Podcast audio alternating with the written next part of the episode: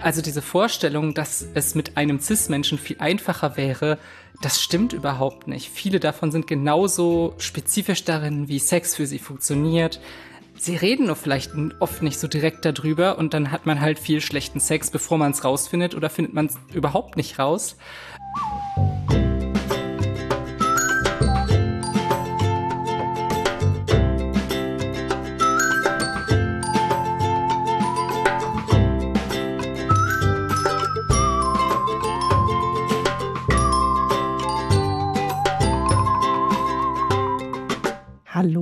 Und herzlich willkommen zurück bei Frag mal Agi, dem Podcast, in dem mir der Sexualpädagogin Agi Malach alle Fragen rund um Sexualität, Pubertät, Identität und vielem mehr stellen könnt.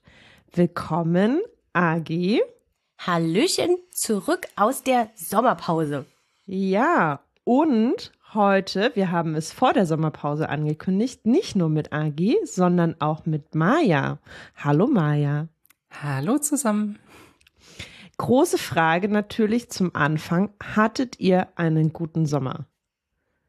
Ja, ich hatte einen tollen Sommer. Ich hatte irgendwie, ach ja, sowohl schöne Zeit irgendwie mit den Kindern, auch äh, wenn es die Sommerpause oder die Sommerferien ja auch immer bedeuten, die Kita ist zu, dann muss man sich noch ein bisschen mehr irgendwie mit Job und Kind jonglieren beschäftigen und so. Aber es hat eigentlich ganz gut geklappt.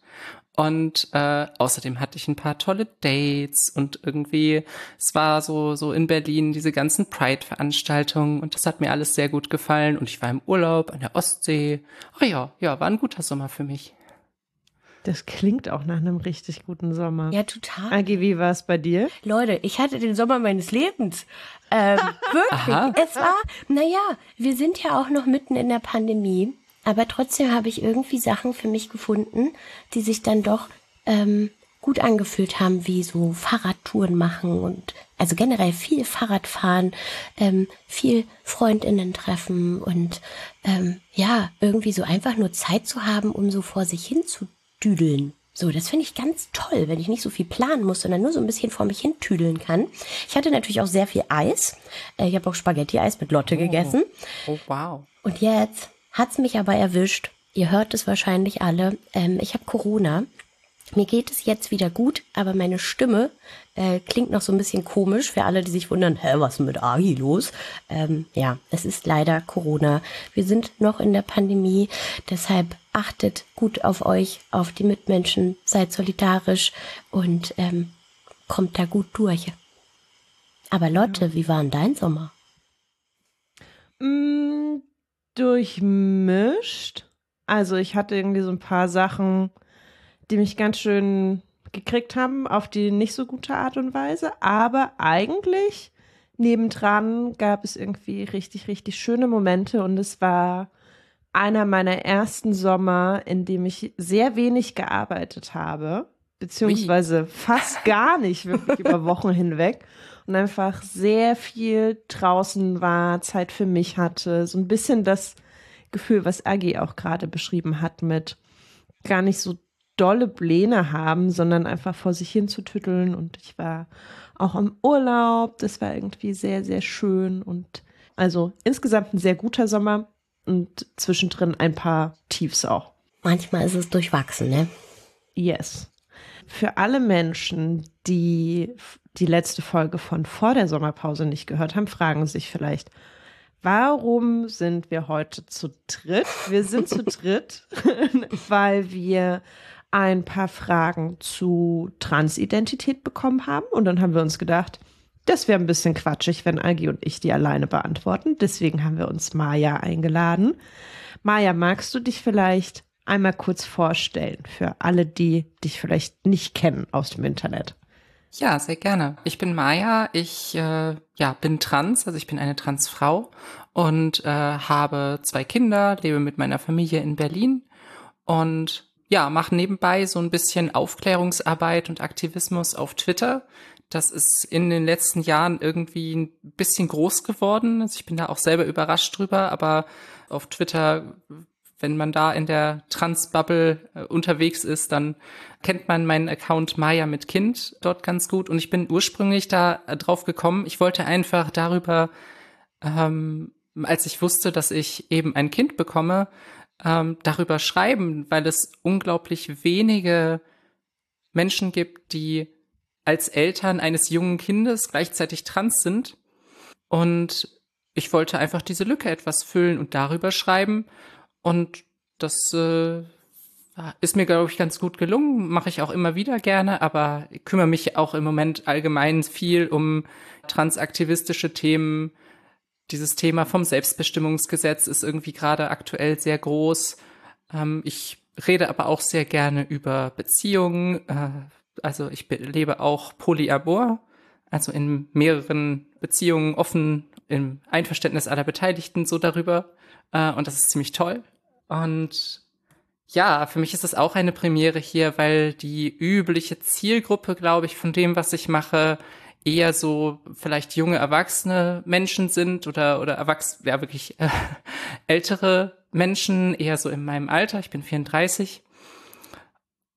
Und jetzt darf ich mal was machen für die ja jüngere Generation und äh, hoffe, dass ich dem Anspruch gerecht werde.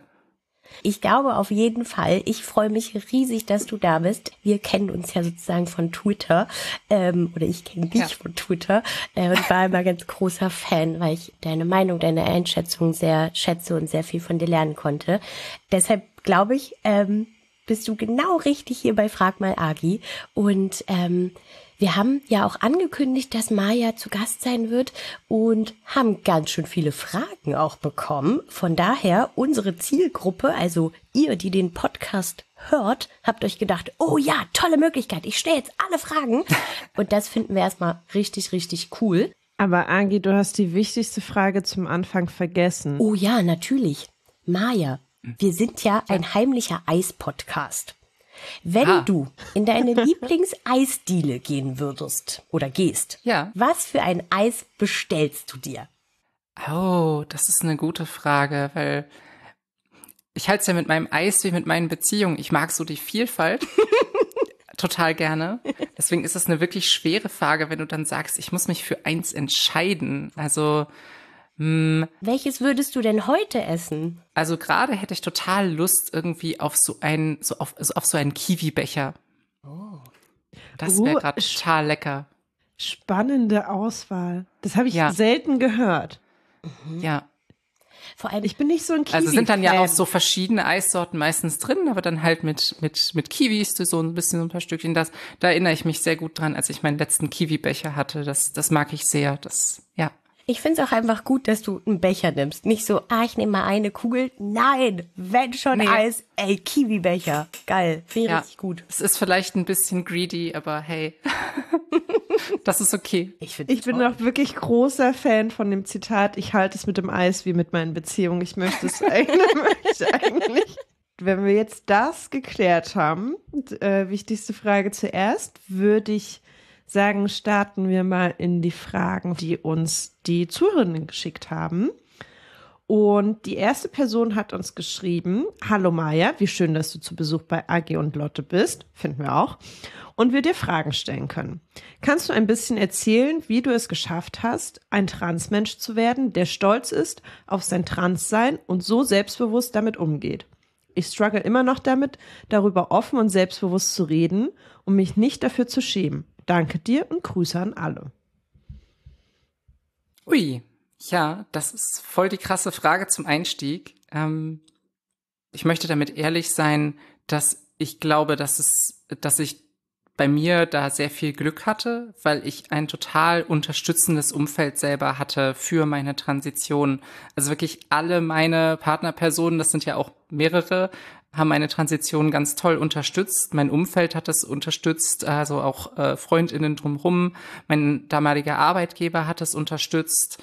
Meine, meine Eltern haben es unterstützt. Äh, es war einfach nirgendwo, dass ich krasse Probleme hatte. Und ich weiß, dass das ein sehr großes Glück ist, weil es bei leider bei vielen Transpersonen auch noch anders läuft und sie da sehr viel gegen ja irgendwelche negativen Vorstellungen ankämpfen müssen. Aber abseits davon, dass ich da vielleicht ein gewisses Privileg da drin habe, möchte ich halt auch ganz viel Mut dazu machen, sich ein solches Umfeld zu schaffen, wenn es noch nicht da ist. Ich glaube, dass es sehr schwierig ist, selbstbewusst trans zu sein oder selbstbewusst irgendeine Form von queer zu sein, wenn das eigene Umfeld, gerade offline, das total ablehnt. Und ich glaube, dieses Problem haben viele Transpersonen, gerade welche, die vielleicht in einem konservativen oder ländlicheren Umfeld aufwachsen, und das ist natürlich, jetzt sage ich was sehr krasses irgendwie, ne, so, ja, such dir ein neues Umfeld, das ist ja nicht so leicht. Gleichzeitig glaube ich, dass sich es lohnt, den Mut dazu zu haben, an einer Situation, wo dieses Umfeld echt beschissen ist, auch was zu ändern. Ich habe total oft gesehen schon, wie Transmenschen eine harte Phase durchgemacht haben, in der sie eben ja ein echt beschissenes Umfeld hatten und dann richtig aufgeblüht sind in dem Moment, wo sie sich aus diesem toxischen Umfeld herausbewegt haben, sich davon emanzipiert haben. Und das braucht aber eventuell viel Energie, das braucht Zeit, das braucht Geld, das braucht Ressourcen. Vielleicht geht es auch darum, irgendwelche Chancen, die man vielleicht hat, zu ergreifen, gerade für junge Menschen, ne? wenn du dir überlegst, ähm, irgendwo einen, einen Ausbildungsplatz zu haben oder irgendwo zum Studium in eine andere Stadt zu, zu ziehen, dann diese Möglichkeit auch zu ergreifen das vielleicht ein bisschen weiter weg zu haben von deinen bisherigen Leuten, auch wenn das erstmal ganz schön gruselig sein kann. Und natürlich klappt das auch nicht immer. Natürlich kann das auch mistig laufen, aber ich glaube, letztlich müssen wir äh, als Menschen immer das schaffen. Irgendwie, äh, wir, wir sind soziale Wesen und brauchen das. Und ähm, ja, das Gleiche gilt natürlich auch in gewissem Rahmen für online, aber ich glaube, es reicht Menschen meist nicht nur ein online ein supportive Umfeld zu sein. Ich glaube, dass es ganz großartig sein kann, online das zu haben. Aber es ist auch schwierig teilweise, weil online auch gerade die Attacken gegen Transpersonen sehr stark zunehmen. Ähm, also sehr viele äh, transfeindliche Menschen dort versuchen, sich über Transpersonen lustig zu machen oder sie herabzuwürdigen, wirklich mit einer abgrundtiefen Verachtung teilweise da sollte man auch mentale Hygiene betreiben. Also ich würde jetzt nicht Leuten unbedingt raten, wenn sie gerade psychisch vielleicht das nicht gut können, würde ich ihnen vielleicht gar nicht unbedingt raten, sich dem so sehr auszusetzen, sondern auch wirklich zu gucken, was tut einem selbst da gut. Mhm. Ja, und sich eben Säulen aufbauen, auch abseits von jetzt Trans-Themen, sage ich jetzt mal so. Also keine Transperson möchte ja einfach nur auf ihre Transition und ihr Transsein reduziert werden. Und wenn weiß ich nicht, wenn es irgendwelche Möglichkeiten gibt, da was Schönes zu machen, was gar nichts damit zu tun hat, wo man einfach Menschen hat, die einen so nehmen, wie man ist und so weiter, sei das, keine Ahnung, in irgendeinem Hobby, in einem Sportverein, ist auch nicht immer das Einfachste als Transperson, aber gibt auch viele coole Situationen, die es da geben kann, sei es mit Freundinnen, sei es äh, mit Videospielen, ich weiß nicht, es gibt so viele verschiedene Sachen, die man machen kann. Ähm, das wären so meine, meine Tipps in diese Richtung. Und ich denke, das merkt man mir dann eben halt auch an, wenn, also ich finde das sehr schön, dass diese Frage mich als, als so selbstbewusst beschreibt. Ich bin auch nicht immer selbstbewusst, aber nach außen hin wirkt es halt vielleicht so. Und ich denke aber, das hilft, diese Punkte, die ich aufgezählt habe. Ich glaube, ich finde es auch nochmal schön, dass du gesagt hast, so ja, das bin ich ja auch nicht immer, aber es gibt auf jeden Fall einen Teil in dir, der selbstbewusst ist, ne? Oder ähm, ein Teil, der darüber sprechen möchte und sich zeigt. Und ich glaube, dass das auch total in Ordnung ist, auch gar nicht diesen hohen Anspruch zu haben, so von wegen, hey, ich bin immer super selbstbewusst und ich weiß immer, was ich kontern kann und ich habe immer einen Spruch auf Lager, selbst wenn mir jemand doof kommt und so, ne, sondern auch Reaktionen des Umfelds können einen verletzen und das kann einem wehtun und dann ist man vielleicht gar nicht selbstbewusst, sondern dann ist man halt verletzt und ähm, fühlt sich vielleicht auch klein und, und falsch und doof und alles. Absolut. Und das perlt auch nicht an mir ab. Total. Äh, sowas. Ja. Und um äh, umgekehrt ist es auch so, dass wenn das Umfeld einem eben positive Rückmeldungen mhm. gibt und wirklich, also man spürt einfach, ob Leute einen ja wirklich akzeptieren oder nicht. Und wenn es so ist und wenn man einfach merkt, also das baut einen halt auch unglaublich auf. Das ist, das ist einfach Gold wert. Das, das kann nichts und niemand so ersetzen, dass man, dass man so ein Umfeld hat. Volle Kanne, ja. Und ich ja. fand auch nochmal cool diese Idee auch von, ne, was zu tun, wo vielleicht der Teil der Identität gar nicht so doll die Rolle spielt, ne, sondern sagt, ey geil, ich stehe halt krass auf Gesellschaftsspiele und ähm, ich treffe mich mit Leuten und wir spielen Spiele und dann komme ich halt hin und sage, hi, ich bin, meine Pronomen sind und das ist mein Lieblingsspiel und dann spielt ihr halt, ne? Und dann muss vielleicht gar nicht ähm, das Trans-Thema so weit im Vordergrund sein. Also je nachdem, ne, wie die Person sich damit fühlt und ob sie das möchte oder nicht. Aber es gibt ja so viele ähm, noch ja spannende Anteile an einer Persönlichkeit, was man cool findet, Hobbys, was man mit anderen teilen will und so. Oder worin man zum Beispiel irgendwie voll gut ist und auch darüber Selbstbewusstsein hat von, hey, ich spiele halt richtig gut Backgammon, so, da kann mir keiner was. Ja. ähm. Und das ist auch das, also eure, euren Podcast hören ja jetzt auch ganz viele CIS-Personen. Mhm. Und das ist halt umgekehrt auch das, was ich in diese Richtung so vielleicht als, als Tipp mitgeben kann, so wenn ihr Transpersonen in eurem Umfeld hat, habt, dann ja, die wollen in der Regel nicht, dass das das bestimmte Thema mhm. ist von eurer Beziehung miteinander, sondern die sind ganz bunte Menschen, äh, von die mit ganz vielen Facetten ähm, und ja, in der Regel ganz froh, wenn es nicht Thema sein muss, weil wir sowieso damit konfrontiert sind, dass es andauernd irgendwie ein Thema ist. Das ist total schön, wenn wenn es voll in den Hintergrund tritt. Und das ist eben bei mir auch der Fall. In meinem Leben ist mein Transsein abseits von jetzt irgendwelchen Online-Kontexten im Alltag kaum Thema im eigentlichen. Also das ist äh, sehr angenehm. Es ist ein Teil von dir, aber es steht nicht immer im Vordergrund. Genau, also genauso wie ein Teil von mir ist, dass ich Mutter bin oder ein Teil von mir ist, dass ich, dass ich Polyamor lebe oder sowas. Das ist in vielen Kontexten völlig irrelevant und in manchen relevant und man kann drüber reden. Aber wenn jetzt auf Arbeit alle nur von mir als die Mutter denken würden, dann wäre das halt auch total weird. Also wer will das? Ja. Und wir haben jetzt schon häufiger das Umfeld erwähnt und du hast gerade schon auch so einen guten Tipp gegeben, wie das Umfeld auch ein positives Gefühl vermitteln kann.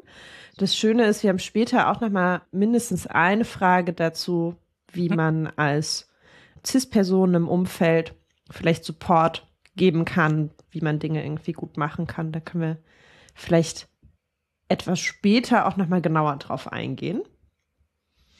Und Agi, willst du vielleicht die nächste Frage? Na, aber selbstverständlich. Na klaro. Und zwar, Hallo Maja, ich bin ein non-binärer Transmensch. Ich habe zwar Genderdysphorie, habe aber bisher noch großen Respekt vor Hormonen und OPs und weiß nicht, ob das mein Weg ist. Wie hast du rausgefunden, was dein Weg ist und hast du Tipps, wie du das für dich herausgefunden hast? Liebe Grüße. Hm, das ist eine gute Frage. Ich glaube daran, dass, ne, dass Transition etwas sehr Individuelles ist, was eine Person letztlich ja sozusagen selber wissen muss, aber halt nicht selber wissen im Sinne von, es kommt irgendwie der Heilige Geist über dich, dann weißt du genau so, ah, Transition ist das Richtige für mich, irgendwie so, so funktioniert das nicht. Ich habe selber jahrelang hin und her überlegt und finde das eine total verständliche Art und Weise. Ich meine, es gibt Transpersonen, die wissen das einfach also das existiert auch. Und ich glaube, manchmal wird es medial so dargestellt, als wenn das irgendwie das Normale wäre. Aber es gibt auch super viele Menschen, die sehr, sehr lange mit so, ja, Gender Fields irgendwie strugglen und sich das eben überlegen müssen. Und ich denke, das Wichtigste ist überhaupt den Mut finden, mal Sachen auszuprobieren und reinzufühlen. Und ich meine dabei eben durchaus sowas wie Hormone. Also ja, in OPs kannst du nicht einfach mal reinfühlen. Das ist, äh, wenn, das, wenn du das hinter dir hast, dann, naja, da, da, da habe ich auch selber total große Hang-ups darüber, da, da selber irgendwas, ja, stelle ich mir auch sehr schwierig vor als, als Thema. Aber Hormone sind ein Thema, wo ich sagen würde, das stellt man sich immer so vor, sagt, das ist irreversibel, wird dann von manchen Leuten gesagt und so. Und es stimmt, wenn du das über viele, viele Jahre machst, dann hat das irreversible Effekte oder manche der Effekte, gerade wenn man äh, transmaskulin beispielsweise ist, ähm, könnte, könnte, könnte Testosteron nach ein paar Monaten eben zu einem Stimmbruch führen, der sich jetzt nicht reversibel ist, wenn man sie absetzt unbedingt. Aber, also solche Sachen muss man sich natürlich überlegen. Aber viel daran hat für mich zumindest auch mit Körpergefühl zu tun gehabt. Und ich habe einfach gespürt, hey, ich, ich probiere das jetzt aus, obwohl ich unfassbar Angst habe davor, dass es vielleicht nicht das Richtige ist. Und ich erlaube mir auch zu, die Möglichkeit zu sagen, hey, und ich darf mich jederzeit umentscheiden. Ich denke, das ist ein ganz großes Ding, was in der Gesellschaft anders vermittelt wird. Dieses, du musst ganz, ganz genau vorher wissen. Und es macht einen unglaublichen Druck auf die betroffenen Personen. Ne? Ähm, wie will man das bei anderen Sachen wissen im Leben? Was du gerade meintest mit, es ist so gesellschaftlich eine große Erzählung von, du musst es einerseits ganz genau wissen, zu Zeitpunkt X, wie jetzt dieser Weg aussieht, finde ich krass. Was mir aber auch immer auffällt, ist, oder mein Eindruck in so einer Mainstream oder so, ja, weiß ich nicht, medialen Erzählung von Transition, dass es immer dazugehört. Dass ja. irgendwie eine Hormontherapie dazugehört, dass Operationen dazugehören müssen. Und ich finde das auch irgendwie nochmal wichtig zu betonen, dass das nicht für jeden Menschen dann irgendwie der Weg sein muss.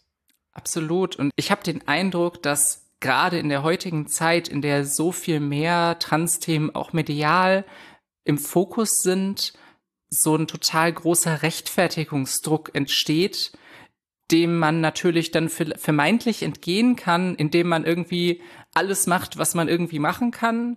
Und dann ja, also mit der Vorstellung, dann äh, hat man ja alles getan, dann hat man irgendwie alles getan, was die Gesellschaft erwartet. Und dann hat man ein Anrecht darauf, akzeptiert zu werden. Aber so funktioniert es nicht. Es, äh, da, da möchte ich auch niemandem falsche Hoffnung machen in dem Sinne. Es gibt Leute, die werden Transpersonen nie akzeptieren und das, das ist eine hard pill to swallow, aber das, das ist einfach so. Und damit muss man umgehen und da hilft es sich nur von diesen Menschen möglichst vielleicht fernzuhalten und so. Das Gute wiederum ist aber auch, dass die Menschen, die von euch irgendwie erwarten, bestimmte Transitionsschritte zu machen, bevor sie euch akzeptieren, die akzeptieren euch gar nicht wirklich. Ja, also es, es, es gibt einfach keinen Grund, irgendwelche bestimmten körperlichen Veränderungen von einem Menschen zu erwarten, bevor man diese Person in, in dem jeweiligen Geschlecht akzeptiert. Das ist auch etwas gewesen, was der deutsche Gesetzgeber bis äh, vor zehn Jahren ja doch festgehalten hatte im transsexuellen Gesetz, dass eine Personenstandsänderung nur dann möglich war, wenn eine operative Anpassung der Geschlechtsorgane äh, irgendwie an das sogenannte Zielgeschlecht irgendwie äh, erfolgt war, mit der Vorstellung so, ja, Leute müssen das halt beweisen, dass sie es damit irgendwie ernst meinen. Und das ist nicht vereinbar mit dem Grundgesetz. Also man muss wirklich sagen, diese Vorstellung alleine, selbst wenn, wenn euch irgendjemand begegnet, der das sagt, diese Person ist nicht auf dem Boden des, des Grundgesetzes. Das ist, das ist eine Menschenrechtsverletzung von Menschen, eine körperliche Anpassung zu erwarten, nur um in einem anderen Geschlecht anerkannt zu werden. Ja, also jetzt ich möchte, das klingt vielleicht scharf, aber es ist letztlich so das, das ist einfach ein Fakt. Wenn du das forderst, ist das menschenverachtende Scheiße. Ja. Ich finde es, ähm, du darfst es super gern genauso scharf formulieren. Ich finde es richtig schön, dass du da so deutlich bist, weil anders kann man es eigentlich nicht sagen. Ja, und es gibt das auch nicht nur von der von von Cis-Personen übrigens. Es gibt auch Teile der Trans-Community, äh, die nennt man manchmal Trans-Medicalists oder Transmeds, die sehr darauf fokussiert sind, ja, die echten Transpersonen sind nur diejenigen, die so eine komplette körperliche Anpassung irgendwie vornehmen lassen. Und ich finde es völlig in Ordnung, wenn es Transpersonen gibt, die das für sich so entscheiden. Ähm, ich habe da großen Respekt davor. Aber das kann keine Forderung an andere Menschen sein. Das so zu verallgemeinern halte ich für unglaublich schädlich und halt auch für gefährlich, weil es Leute ja auch dahin bringt, sich da vielleicht nicht genügend zu hinterfragen und eben nicht den irgendwie selbst rauszufinden, was ist an der Stelle meine Transition, wie sieht die aus? Was mir häufig ähm, begegnet, wenn ich ähm, Schulworkshops gebe und mit Jugendlichen spreche, ähm, und ich lese das auch ganz häufig und so, das wird oft gesagt und ich setze es mal in Anführungsstrichen, ähm, wenn über Transpersonen gesprochen wird, dass dann oft sowas gesagt wird wie ähm, Personen sind im falschen Körper geboren, ne? Oder generell dieses ja. Wording von falscher Körper. Und ich finde, das vermittelt halt auch ein Bild von so wie du bist, bist du halt nicht richtig und du musst erstmal ganz viele Hürden überwinden und ganz viele auf dich nehmen, bis du richtig bist. Ne? Ähm, und Voll. ich finde das total wichtig, also das wir dieses Wording nicht benutzen, also diese Wörter nicht benutzen, wenn Personen das von sich selbst sagen und sagen, nee, mein Körper fühlt sich halt nicht richtig an oder ich möchte was ja. verändern oder so, ist das voll okay. Ab, ne, genau, absolut okay. Aber immer wieder das so zu erzählen, weil ich mir denke, nee, vielleicht fühlt sich der Körper genau richtig an, so wie er ist, so und genau mit der Identität fühlt sich das dann auch passend an und vielleicht wird sich das auch verändern. Es kann ja auch sein, dass Dinge sich verändern und das für eine Zeit lang genau richtig ist und dann ähm, sich vielleicht die Person überlegt, hm, vielleicht möchte ich doch mal Hormone ausprobieren, ne, so wie du gerade gesagt hast. Aber das ist sozusagen auch mein Appell, diese Bezeichnung von falscher Körper zu. Also lasst es einfach. So, das kann Person selbst sagen, aber nicht über andere Körper so zu sprechen. Das steht einfach niemandem ja. zu. So, das finde ich auch nochmal wichtig. Ja. Ich habe noch mal eine Frage, die zurückführt zur Frage, ja. die uns gestellt wurde. Also du meintest gerade zum einen vielleicht auch den Mut haben, Schritte auszuprobieren. Hast du vielleicht noch andere Tipps, wo du sagst, das hat dir geholfen, ein Gespür dafür zu bekommen, wie sieht mein Weg aus? Oder vielleicht haben dir das auch andere Transmenschen erzählt. Für mich war das super hilfreich um ja ein Gespür für den eigenen Weg, die eigene Transition, wie auch immer sie aussehen soll, zu entwickeln? Ähm, also so ein paar Do's und Don'ts von meiner Seite. Was ich tun würde, ist auch zu versuchen, gerade mit Dingen zu experimentieren, die jetzt gar nicht mit Hormonen oder OPs irgendwie, das ist ja, das ist ja relativ weit vielleicht auch schon, mhm sondern mit anderen Aspekten, die sich für einen gut anfühlen, die vielleicht geschlechtsspezifisch sind oder geschlechtsspezifisch von der Gesellschaft wahrgenommen werden muss, ist es ja eigentlich, um mal auszuprobieren, wenn man die noch nie gemacht hat, hey, wie fühlt sich das eigentlich an? Das heißt nicht, dass ich als Transfrau jetzt unglaublich auf Make-up und Nagellack abfahren muss, Tue ich übrigens nicht, aber es gab eine Phase, in der ich es ausprobiert habe mhm. und mir das geholfen hat, mehr über mich selbst irgendwie in Erfahrung zu bringen. Ich bin übrigens nicht diese coole Transfrau aus dem Internet, die irgendwie total wusste immer, was irgendwie da wie, wie die eigene Transition aussehen sollte. Mein allererster Transitionsschritt, ratet mal, was das war. Ähm, dein Name? Nee. Oh. Ich habe mir Ohrlöcher stechen lassen. Ha, ich war, ich dachte gerade irgendwas mit Kleidung oder Mode, aber Ohrlöcher, aha. Ja, das war der allererste Schritt und ich habe anderthalb Jahre dafür gebraucht. Und es war, also Ohrlöcher stechen lassen ist echt kein Drama so. Es ist über, aber es war für mich so ein krasses Ding, weil ich eben wusste, welche Bedeutung hat das für mich. Es ist in, was probiere ich damit eigentlich irgendwie aus? Und das ist beispielsweise so eine Sache, die man machen kann, aber ne, auch irgendwie ja, mit, mit Sachen, äh, mit Kleidung hattest du eben genannt, Lotte, mhm. äh, kann man super gut rumexperimentieren. Mit Namen und Pronomen, genau, kann man auch rumexperimentieren. Und gerade so dieses, das, was so oft als soziale Transition irgendwie, also alles, was nicht medizinisch ist, wird, glaube ich, irgendwie als sozial angesehen. Ich weiß nicht, ob diese Kategorisierung unbedingt sinnvoll ist, aber ich, ich denke, diese Sachen kann man ausprobieren und darüber stärker reinfühlen. Und wenn man dann an dem Punkt ist, wo man sich das die ganze Zeit fragt, ob man es ausprobieren sollte oder nicht, ich bin mir relativ sicher, dass sich eine Person, für die das gar nicht irgendwie geht, früher oder später der, der das Wissen darum einstellt, okay, ich will das gar nicht tun.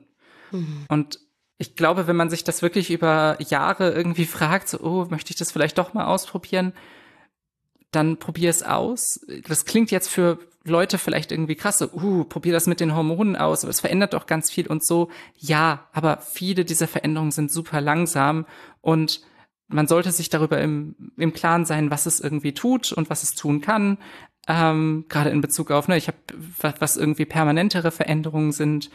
Aber das kann man ja tun. Also Menschen, die, Trans die eine medizinische Transition machen, haben sich das in den allermeisten Fällen sehr, sehr gut überlegt. Und wie du schon sagtest, Agi, man darf es sich auch nochmal anders überlegen. Vielleicht ist das eine Weile lang der richtige Weg irgendwie für einen und dann nach einer Weile nicht mehr. Äh, und das ist okay. Das heißt nicht, dass man versagt hat. Mhm. Und ich äh, warne auch vor der, äh, ist euch der Begriff Sunk Cost Fallacy ein, äh, sagt euch das was? Nee, kannst du äh, das, vielleicht übersetzen? Der, ähm, ja, äh, also es ist ein logischer Fehlschluss. Also Fallacy ist ein logischer Fehlschluss. Ähm, und der Begriff Sunk Cost Fallacy lässt sich vielleicht irgendwie damit äh, übersetzen, so ja, der Fehlschluss der versenkten Kosten. Ähm, ist ein Begriff eigentlich aus der Ökonomie, soweit ich weiß, bei dem es darum geht, wenn man mal ganz viel in irgendwas investiert hat. Ja, ne, nimmt sowas wie, weiß ich nicht, äh, den äh, Flughafen Berlin-Brandenburg. Ja, ähm, da gab es irgendwie Planungsfehler und es wollte später halt niemand dieses Projekt einstampfen, weil es wurde ja schon so viel Geld und Ressourcen da reingesteckt, so. Und dasselbe kann halt auch bei persönlichen Lebensentscheidungen passieren, dass ich so viel in etwas investiert habe, dass ich nur deswegen, weil ich viel investiert habe, daran festhalte. Aber für die Entscheidung, ob das in Zukunft noch für mich richtig ist, ist die Menge der Kosten, die ich reingesteckt habe, völlig irrelevant. Das, das ist nicht das Kriterium. Mhm. Das ist natürlich, ja, das, das ist super scheiße, wenn man irgendwie merkt, okay, jetzt habe ich so viel da reingesteckt und jetzt mache ich das doch nicht. Mhm. Aber das ist besser, als weiterhin auf diesem Holzweg sich zu befinden. Also da, da möchte ich auch wirklich dazu motivieren, ja, sich auch ein Umfeld vielleicht zu schaffen, das, äh, mit dem man darüber reden kann, wo man nicht ganz alleine ist und sich das für sich fragen muss, ähm, wo es genügend natürlich in Fragestellung vielleicht von CIS-Personen gibt. Ähm, und umgekehrt, glaube ich, ist es auch gut, wenn man mit anderen Transpersonen darüber reden kann und die nicht nur validierend sind, nicht nur einem sagen, ja, cool, ich, your gender is valid, ähm, alles, alles cool an dir und, äh, und so, sondern wo man auch Zweifel äußern kann und dann auch eine ernsthafte Diskussion darüber haben kann, weil das ist total normal. Das haben die meisten Transpersonen irgendwann. Und damit sollte man sich auf jeden Fall auseinandersetzen. ebenso, dass man eben realistische Erwartungen hat, dass eine Transition nicht alle Probleme im Leben lösen wird, aber manche halt schon. Und damit sollte man auch realistisch sein, wenn man die ganze Zeit sich fragt, ey, warum fühlt sich das alles gerade so komisch an? Warum habe ich vielleicht sogar auch, ne, so ein, fühle ich mich in meinem Körper super komisch? Äh, warum fühle ich mich sozial super komisch, weil ich immer falsch einkategorisiert werde. Das hat sich bei mir so über so viele Jahre hingezogen, bis ich das rausgefunden habe. Ich habe das lange probiert. Ich habe das über zehn Jahre probiert, bevor ich dann so war bei diesem, ha, fuck, okay, ich bin trans, alles klar. Probieren wir das dann mal. Aber ist Geduld nicht vielleicht auch so ein bisschen ein Ding mit sich selbst? Also so, wenn ich dir zuhöre bei ne, so Entscheidungen treffen, damit auch rechnen, okay, vielleicht habe ich super viel investiert, aber ich möchte jetzt einen anderen Weg einschlagen. Also so eine Geduld oder so ein sanft sein mit sich selbst, nicht zu streng sein, mit ich muss das jetzt sofort wissen, ja. es soll ganz viel ganz schnell lösen, ich muss auf alles eine ja. Antwort haben. Ja, absolut. Und ich meine, ihr beschäftigt euch in dem Podcast ja auch mit Pubertät. Eine Pubertät dauert ein paar Jahre. Eine zweite Pubertät, die durch eine Hormontherapie ausgelöst wird, dauert auch einige Jahre. Ähm, das ist einfach nichts, wo man innerhalb weniger Monate ja irgendwie feststellt, okay, jetzt ist das alles fertig und ich kann irgendwie, ich muss mich da um nichts mehr kümmern und äh, jetzt habe ich das Problem abgehakt aber es ist halt trotzdem, also Geduld ist super wichtig dabei, ja, alle, alleine aus der Perspektive, aber auch um eben, ja, sanft mit sich selbst sein, finde ich eine schöne Formulierung, die du da ge genutzt hast gerade. Ich glaube, dass die Gesellschaft Transpersonen ziemlich viel beibringt, einen unglaublichen Selbsthass zu haben, weil es unfassbar viel Verachtung gibt. Und das ist etwas, was gerade jugendliche Transpersonen oder junge Erwachsene unglaublich stark beeinträchtigen kann. Mhm. Ja. Und ja, äh, was kann man dagegen tun? Sanft mit sich selbst sein, sich da auch die Zeit nehmen, die es eben braucht und gleichzeitig natürlich, wenn man klar spürt, hey, das ist jetzt ein Ding, das muss ich irgendwie loswerden. Ich habe so krasse, keine Ahnung, Genitaldysphorie beispielsweise, dass ich überhaupt nicht damit leben kann, dass ich, dass es mich womöglich suizidal macht oder irgendwas Natürlich gibt es Situationen, in denen es absolut okay ist, wenn es schneller gehen muss. Mhm. Mhm. Und das eben voneinander zu trennen und zu unterscheiden, ja, das, das ist eine harte Aufgabe, aber ich glaube, dass viele Menschen in der Lage sind, das eben auch sehr gut zu tun und ansonsten eben sich auch Hilfe zu holen vom Umfeld, ja. Umfeld ist vielleicht ein ganz gutes Stichwort. Ich habe das vorhin schon gesagt, dass wir natürlich auch Fragen aus dem Umfeld bekommen haben und ich würde da einfach gern mal die nächste mit reinwerfen hier in unsere mhm. Folge. Die Person hat uns geschrieben, Hallo Agi, ich hätte noch eine Frage, von der ich wollen würde, dass ihr sie Maya stellt. Wie schwer ist es ihrem Umfeld gefallen, ihr Denken an das neue Gender anzupassen? Ich kenne selber eine Transperson, die sich vor anderthalb Jahren geoutet hat.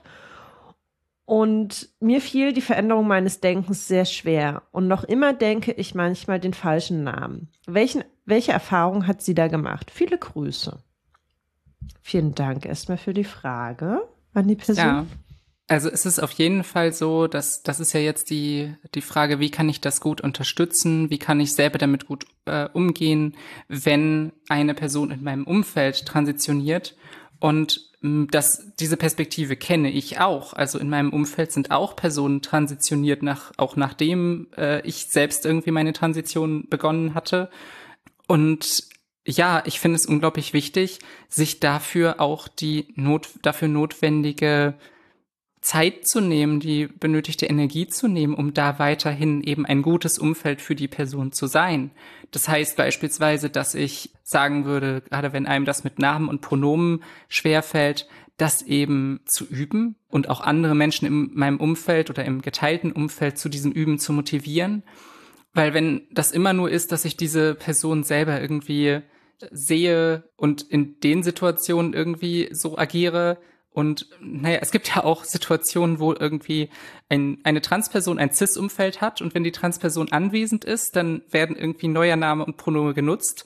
Und sobald die Transperson weg ist, wird irgendwie alter Name und Pronomen genutzt. Und das ist, das ist, also das, das habe ich schon mehrfach mitbekommen. Mir fallen gerade die äh, Augen aus dem Kopf, weil ich es richtig krass finde. Ja, weil da das oft dann etwas ist so, ja, okay, das ist jetzt irgendwas, was, wo wir der Person einen Gefallen tun, wenn wir irgendwie direkt da sind, aber das Intuitive ist erstmal irgendwie das, das, der, den alten Namen und Pronomen zu nutzen und das kann ich erstmal, ich will das gar nicht so stark äh, verurteilen im Sinne von, das ist so scheiße von den Leuten. Das kann auch einfach intuitiv sein, was den Menschen leichter fällt. Und es ist wichtig, dass es ein oder zwei Menschen dann gibt, die sagen, hey, hört mal, das geht aber hier nicht klar. Und das tut auch euch keinen Gefallen, weil es dadurch für euch immer anstrengend bleiben wird, sich daran zu gewöhnen. So. Ja, es ist ja dann so ein Hin- und Her-Switchen zwischen. Genau. Ah, in der Situation sage ich den neuen Namen, aber eigentlich bleibe ich in meinem Denken noch irgendwie in dem alten Namen verhaftet. Statt, Beispiel, ja. statt zu sagen, okay, ich macht es ganzheitlich und die Person hat jetzt einfach diesen Namen und dieses Pronomen. Ich finde, also weil irgendwie machen ja manchmal CIS-Personen aus diesem Namen ein Riesending. So, das ist ja so schwer, das kriege ich ja gar nicht hin, um, oh, jetzt ein neuer Name, oh je, oh je. Ich denke mir so, ach komm, wirklich, ey, halt mal deine Probleme hinten an, bitte. Und überlegt euch mal, wie das mit Spitznamen ist. Wenn ich eine Person kennenlerne, und sie sagt mir einen Namen. Und ein halbes Jahr später sagt sie, ah du, mein Spitzname ist übrigens. Und dann benutzt man halt den Spitznamen und denkt sich, oh ja klar, oder einen Kosenamen oder so. Dann, das machen wir ja ständig. Das machen wir ja nicht nur, ähm, wenn Personen ihren Namen wählen und äh, wissen und uns erzählen, ähm, sondern wir machen das auch mit Spitznamen, mit äh, Kosewörtern für Personen oder so. Wir also, machen das auch mit Nachnamen. Also es gibt total. ja Menschen, die ihren Nachnamen dadurch ändern, dass sie heiraten Stimmt, beispielsweise. Ja. Und das kriegen, darüber machen Menschen in der Regel keinen irgendwie Ab Abriss. Das ja. ist nicht irgendwie ein, ein, großes Problem. Es kann auch sein, dass einem da vielleicht noch mal das Alte rausrutscht und ist es für alle irgendwie unangenehm. Aber ich habe mhm. noch nie eine gesellschaftliche Debatte mitbekommen, dass es ja so eine Zumutung sei, dass Menschen heiraten und dabei ihren Nachnamen ändern. Wie können sie das irgendwie einem antun, ja. dass das jetzt irgendwie passiert, äh, dass man sich da umgewöhnen muss? Und das ist ja so schwer. Also und niemand kann mir erzählen, dass wenn es bei Nachnamen mhm. funktioniert, dass bei Vornamen ein großes Problem ist. Und jetzt will ich natürlich der Person, die diese Frage gestellt hat, nicht sagen, hey, du bist scheiße dafür, dass du die Frage stellst. Nein, das meine ich damit nicht. Was ich damit meine ist, ich glaube, dass es was mit unserem kulturellen Kontext zu tun hat, dass wir das eine als so schwer begreifen und ähm, das andere als irgendwie leicht. Ich glaube, dass es gar nicht so ein Problem ist, übrigens, wenn du innerlich da noch länger für brauchst. Vielleicht sind anderthalb Jahre nicht genug. Mhm. Ich bin mir sicher, dass meine Eltern auch meinen alten Namen noch ganz viel im Kopf haben, äh, zum Beispiel, wenn sie über früher nachdenken, weil ich irgendwie 25 Jahre meines Lebens diesen Namen benutzt habe und das ganz viel verknüpft ist. Also wieso sollte das jetzt irgendwie ein paar Jahre später, ähm, haben sie sich natürlich daran gewöhnt, aber natürlich ist es irgendwo noch drin, gerade dann, wenn es irgendwie um Vergangenheit geht. Ich hatte das ähm, letztens tatsächlich, dass irgendwie ich alte Baby-Videos von mir irgendwie gucken durfte, weil mein Vater ganz toll die irgendwie von der alten Kameraaufnahmen irgendwie digitalisiert hatte und so. Und in dem Kontext dann irgendwie auch nochmal meinen alten Namen zu hören oder so und irgendwie Er-Pronomen zu hören oder so, war für mich jetzt nicht schlimm, sondern gehört halt einfach zu dieser Zeit dazu. Und ich kann total verstehen, dass wenn wir dann darüber reden, dann irgendwie das auch vielleicht noch mehr irgendwie im Kopf ist. Und das ist alles nicht schlimm. Also ich, ich denke, wichtiger ist wirklich, was man nach außen hin tatsächlich tut. Also mhm. das ist das zentral Wichtige, was man tut und dass man es eben übt. Und äh, ich denke, dadurch passt sich das eigene Denken auch an. Also so, bei mir war es so, wenn ich habe auch irgendwie am Anfang Pronomen neu üben müssen. Das kann man auch machen, indem man beispielsweise irgendwelche Sätze aufsagt, in denen irgendwie Pronomen vorkommen, in denen es irgendwie darum geht, ja, so und so hat ein Hund äh, äh, äh und dann er geht äh, mit dem Hund spazieren äh, und sein Hund liebt ihn sehr inniglich oder sowas, dass man irgendwie alle äh, Formen mal irgendwie drin hat und das einfach mal mit dem Namen der Person irgendwie sagt oder in Liedern irgendwie Pronomen austauscht vielleicht oder ich, ich weiß nicht. Es gibt, es gibt da viele Möglichkeiten, das zu üben. Es ist halt auch echt so die Frage, ich glaube, das Wichtigste ist, dass man bei CIS-Personen oder generell bei Personen, es sind ja nicht nur CIS-Personen, auch für Transpersonen ist das manchmal ein Gewöhnungsprozess. Mhm. Und ich glaube, was wichtig ist für eine Transperson, die eben einen neuen Namen, neues Pronomen benutzt, ist vor allem, dass man merkt, Menschen geben sich Mühe. Wenn sie irgendwie einen Fehler machen, dann sagen sie, oh sorry, äh, sagen das nochmal äh, richtig und machen dann kein großes Drama drum, kein, oh mein Gott, ich habe ja jetzt was Falsches gesagt, kannst du mir verzeihen? Das ist nicht, das ist auch nicht gut. ähm, sondern üben das ein und nehmen es ernst und dann läuft es irgendwann schon so. Ich glaube, wir sind, wie gesagt, in der Kultur, die das mit Nachnamen hinbekommt. Ich glaube fest daran, dass das klappen wird, gut genug, wenn man sich da Mühe beigibt und übt es, mhm. auch miteinander. Mhm. Ich finde das, was du ganz am Anfang gesagt hast, auch wirklich schön zu sagen, sich innerhalb des Umfeldes vielleicht nochmal Verbündete zu suchen, die mit darauf gucken und sagen, ey, du hast irgendwie den alten Namen benutzt.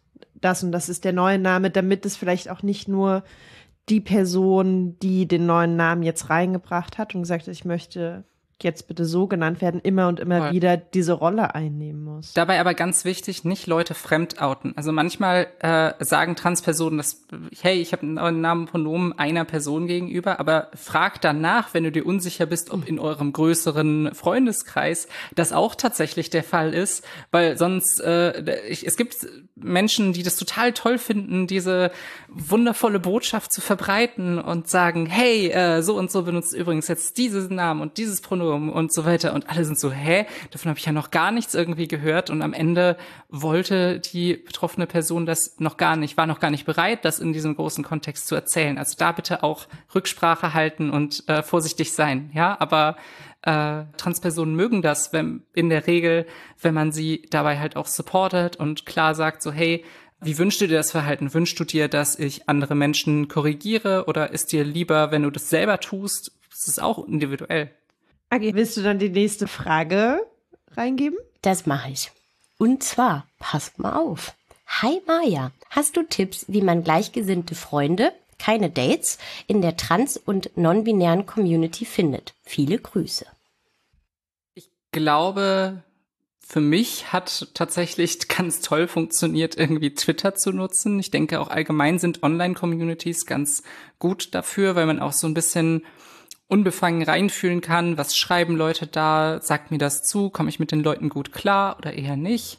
Ich denke auch Online-Communities äh, generell können gut funktionieren, also welche, die gar nicht auf trans-spezifische Themen fokussiert sind, aber eben meine, weiß ich nicht, meine Online-Rollenspiel-Community, in der sich dann irgendwie auch ein paar Transpersonen befinden und wo ich über dieses andere Thema connecten kann. Denn Transsein ist äh, zwar irgendwie ein Thema, über das man sich austauschen kann, aber es reicht oft nicht aus als irgendwie zentral verbindendes Element. Es ist ja nicht irgendwie ein Hobby, es ist ja nicht irgendwie etwas, was Leute ähm, automatisch zu äh, kompatiblen Menschen macht. Ich komme mit ganz vielen Transpersonen auch überhaupt nicht klar. Das ist okay. Ich komme ja auch mit ganz vielen Menschen da draußen nicht klar und das ist okay. Äh, da sind Transpersonen nicht anders als, als andere.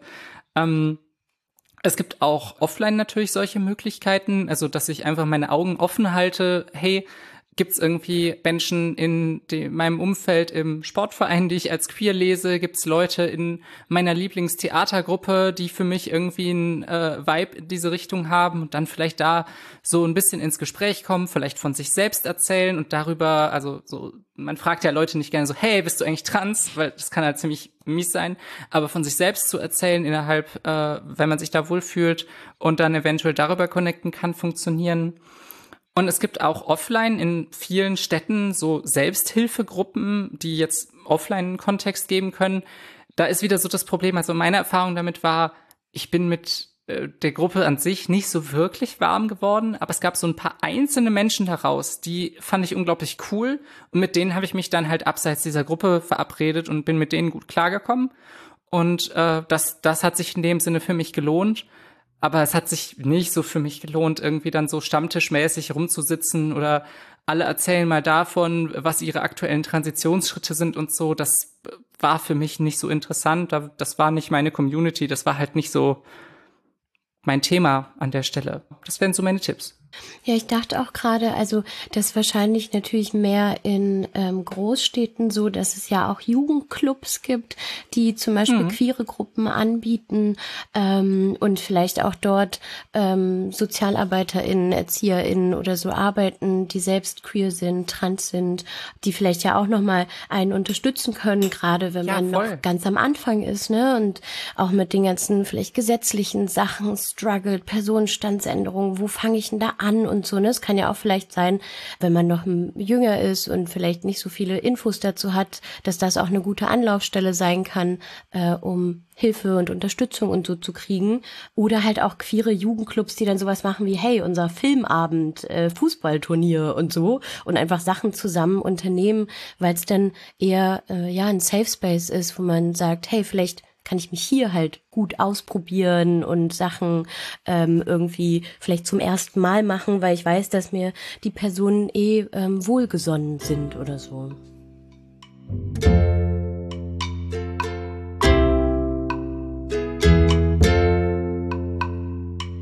Hallo Angie, ich bin meinen Teenage-Jahren schon entwachsen, höre euch aber immer noch gerne zu. Toll, dass ihr mit einer dritten Staffel zurück seid. Viel Erfolg. Ich möchte euch nach einem Dating-Ratschlag für Transmenschen fragen. Ich finde das wirklich tricky und möchte gerne eure klugen Gehirne und Herzen um einen Rat bitten. Ich frage mich oft, was ein guter Zeitpunkt ist, über mein Transsein zu reden. Eigentlich würde ich erst gerne darüber sprechen, wenn ich ein bisschen Vertrauen aufgebaut habe und wenn vielleicht klar ist, dass Körperlichkeit überhaupt ein Thema werden könnte. Wenn vielleicht auch jemand weiß, dass mich als Person auch ganz viel anderes ausmacht, denn ist die Katze erstmal aus dem Sack, scheint es das dominierende Thema zu sein und die Themen werden sehr schnell sehr persönlich, was private Informationen über mich angeht und mit denen warte ich normalerweise gerne ein bisschen. Auf der anderen Seite ist es enttäuschend, wenn man die Person ein bisschen kennengelernt hat, sich dann öffnet und dann feststellt, dass sie aber Transmenschen nicht daten möchte oder dem Thema sogar verletzend gegenübersteht. Denn es ist für mich ja auch irgendwie wichtig und gut, in Klammern früh, zu wissen, dass potenzielle SexpartnerInnen einfühlsam sind und auch emotional in der Lage, über Transkörperlichkeit und Transsex zu reden und damit umzugehen wissen und natürlich auch Lust darauf haben. Wäre aber auch schön zu wissen, ob man da ein so offenes Gegenüber hat. Da bin ich also selber etwas hin und her gerissen, was ein guter Zeitpunkt ist. Dann höre ich dazu aber manchmal auch diese Meinungen. Transmenschen sollten als allererstes sagen, dass sie trans sind. Die andere Person hat quasi ein Recht darauf, das direkt zu wissen. Und ich kann das auch irgendwie nachvollziehen in einem Dating-Kontext, auf welchen wissen zu wollen, auf welchen Körper oder welches Geschlecht man sich da gerade eigentlich einlässt. Außerdem ist Körperlichkeit für Transmenschen und Sexualität mit Transmenschen tatsächlich etwas anderes als für und mit Cis-Menschen. Demgegenüber frage ich mich aber auch manchmal, habe ich denn aber nicht auch sowas wie ein Recht, mich selber zu schützen und in dem Tempo zu öffnen, wie es sich für mich gut anfühlt? Wer hat denn da mehr Recht auf was? Der Datingpartner auf die in Anführungsstrichen Wahrheit ab Minute eins oder ich zu sagen, ab wann sich welche persönlichen Details zu teilen gut anfühlt. Belüge ich also eine Person, wenn ich nicht direkt sage, dass ich trans bin? Es fühlt sich auf jeden Fall manchmal so an als sei man anders, als man scheint. Es nimmt auch oft die Leichtigkeit der ersten Zeit, als würde man diese Riesensache mit sich rumschleppen, von der man weiß, die muss man irgendwann droppen und von der man keine Ahnung hat, wie die andere Person das auffasst. Das ist manchmal furchtbar anstrengend. Manchmal habe ich auch einfach keine Lust direkt am Anfang auf eine Aufklärungsrunde zu Was ist trans, obwohl ich die Neugier ja irgendwie auch total verstehen kann und wenn es dann zu mehr Nähe führt, auch sehr wertschätzen kann. Es ist ja auch ein großes Thema in meinem Leben, um das man nicht herumkommt, wenn man sich näher kommt. Gleichzeitig habe ich manchmal dann das Gefühl, wie in einem Sensationszoo zu sein. Und das sind immer so intensive Momente direkt zum Beginn eines Kennenlernens, die man jedes Mal neu erstmal gefühlt hinter sich bringen muss. Und dann kann man sehen, okay, machen wir weiter oder nicht. Manchmal möchte ich auch einfach, dass mein Gegenüber noch etwas anderes in mir sieht. Habt ihr dazu hilfreiche Gedanken und vielleicht auch Ermutigungen? Wie finde ich auf schöne Art heraus, ob meine Datingpartnerin offen für Dating mit einer Transperson ist? Danke euch, ihr seid die Besten. Ey, erstmal mega lieben Dank für die Frage und Paul, es tut mir leid, dass du so lange warten musstest auf deine Antwort. Du hast ja sogar auch noch hingeschrieben, vielleicht schafft die Frage es nicht in den Podcast. Sie hat es geschafft und jetzt ist Maja am Mikro und ich bin ganz gespannt, was du erzählen magst. Genau, also es geht ja um Dating im Trans-Kontext und eben das ist eine Frage, die sich ganz, ganz viele Menschen stellen, äh, die trans sind. Wann thematisiere ich das? Es ist irgendwie klar, die, meisten Menschen wollen ihr trans sein gegenüber ihren PartnerInnen irgendwann thematisieren, weil das ja auch ein Teil von einem ist, ein Teil, den man nicht verheimlichen will. Also vielleicht gibt es irgendwie Personen, die das, die das lieber wollen, aber das ist nicht die Normalität. In der Regel wollen Transpersonen ja eben auch genau wie alle anderen Menschen angenommen werden von ihren PartnerInnen, wie sie sind. Und egal, ob es jetzt irgendwelche romantischen Beziehungen sind oder ob es irgendwie ein heißes Sex-Date ist oder was auch immer, ja, also auch bei einem One-Night-Stand. Ich habe schon Fehler gemacht, bei denen ich irgendwelche One-Night-Stands mit Leuten hatte, die einfach nicht da so auf der Wellenlänge waren und äh, ja, also ich hatte wirklich mal so einen Typen, der hinterher, nachdem wir Sex hatten, äh, dann mich irgendwie gefragt hat, oh, bin ich jetzt schwul? Äh, das war völlig absurd. Ich habe ihm gesagt, ja, du bist unfassbar schwul. Aber äh, genau, einfach weil ich das so so seltsam fand, also so oder so Stereotyp. Es ist so, dass die, diese Art von von Versicherung oder Frage oder was auch immer dann zu bekommen, äh, kenne ich aus irgendwelchen Filmen oder so, aber ich hätte nicht gedacht, dass mir das real begegnet. Und ähm, ähm, ja, wie macht man es denn irgendwie richtig? Also es ist eben das Problem da, dass viele CIS-Personen echt seltsam werden, wenn man ihnen von Anfang an erzählt, man ist trans. Das wird dann leicht zu so einer oh, ich muss dir das Einmaleins des Transseins irgendwie erklären. Teilweise matchen einen auf Dating-Plattformen ja sogar Leute, die überhaupt gar kein direktes Interesse daran haben, einen zu daten, aber die das als tolle Gelegenheit sehen, ihre ganzen Fragen und Unsicherheiten zu dem Thema irgendwie auf jemanden auszuschütten. Und ich kann total nachvollziehen, dass man das nicht tun möchte. Ich finde übrigens auch diese Vorstellung, es gibt ja wirklich Menschen, die echt sagen so, ja, Transpersonen müssen das von Anfang an irgendwie sagen, sonst ist es total übergriffig und so. Und ich denke mir so, what? What the fuck? Nein, natürlich nicht. Also, wenn eine einer Person das unglaublich wichtig ist, dass die eigenen ähm, Dating-PartnerInnen überhaupt nicht trans sein können, dann ist es die Verantwortung dieser Person, alle die eigenen Dating-PartnerInnen als allererstes zu fragen, hey, bist du trans? Weil ich möchte keine Trans-Personen daten. Es gibt ja sogar Leute, die irgendwie dieses alberne Label Super Straight oder so erfunden haben, um zu sagen, ja, nee, ich will absolut keine Transperson daten. Und wisst ihr was, das so beschissen ich das finde und so sehr ich da sehe, dass dahinter auch ganz viel so Transfeindlichkeit steckt. Ich bin froh über jede Person, die mir sehr einfach macht, so zu sagen, next, dich will ich nicht daten. Denn Transpersonen haben, und das geht in der Debatte auch darunter, haben gewisse Ansprüche, was die eigenen äh, Sex- und äh, BeziehungspartnerInnen angeht. Und ähm, es wird oft in der Debatte so getan, als äh, wären wir, weiß ich nicht, diejenigen, die äh, es super schwer beim Dating haben, so dass wir irgendwie rumtricksen müssten, um irgendwelche Leute doch dazu zu bringen, uns zu daten. Und das ist völliger Quatsch. Keine Transperson hat daran auch überhaupt ein Interesse, weil wir wollen ja angenommen werden und nicht irgendwie äh, rumlügen oder irgendwas. Und ich finde es ganz gut, diesen Spieß auch umzudrehen. Also zu sagen, ne, einerseits, wenn Cis-Personen das total wichtig ist, das zu wissen, ob man trans ist oder nicht, dann sollen, ist es ihre Verantwortung. Und auch ich sage nicht, hey, ich bin trans, sondern vielleicht kann ich locker thematisieren, hey, äh, was sind denn eigentlich so deine Präferenzen beim Sex, beim Dating? Ich habe bisher überwiegend irgendwie Menschen mit Vulven oder mit Penissen gedatet und fand es irgendwie ganz nice. Ich äh, mag es vor allem irgendwie keine Ahnung, äh, ich habe super gute Erfahrungen mit Transmännern gemacht äh, oder äh, finde es voll gut und äh, wie ist denn das eigentlich bei dir?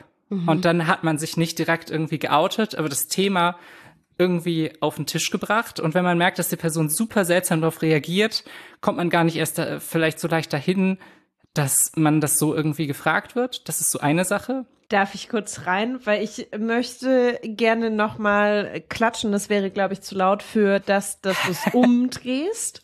Ich glaube, das wird viel zu selten gesagt. Also wenn mir beim Dating irgendwas besonders wichtig ist und sei es eben als eine Person, die sagt, ich möchte auf gar keinen Fall Transpersonen daten, ja, dann ist es die Verantwortung der Person, der es wichtig ist, das rauszufinden. Also es geht mir, wenn ich date, ja auch nicht anders, wenn ich sage, das ist jetzt ausgedacht. Ich möchte nur Menschen daten, die Schwimmen genauso geil finden wie ich. Ich weiß, der Vergleich hinkt, es ist nicht das Gleiche, aber dann stelle ich ja genauso irgendwie Fragen oder schreibe es in meinem Profil, was mir irgendwie bei Dating-PartnerInnen wichtig ist. Es kommt bei mir vielleicht eher irgendwie hin Richtung politische Ansichten, Werte, Überzeugung. Dann stelle ich ja genauso irgendwie Fragen oder führe Gespräche und sage, ich möchte das irgendwie vorher abklären.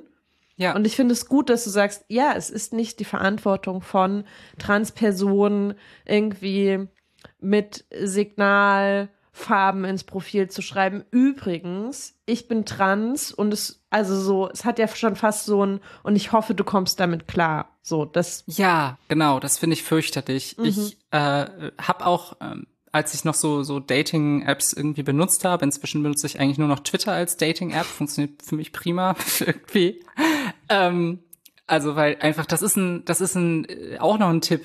Benutzt vielleicht nicht klassische Dating-Plattformen, sondern datet über allgemeine Kontexte, über seid auf Social Media oder offline irgendwo unterwegs, wo andere Menschen sind. Überall, wo Menschen aufeinandertreffen, gibt es auch die Möglichkeit, dass manche von denen anfangen ein bisschen zu flirten und dann irgendwie vielleicht auch anfangen, einander zu daten.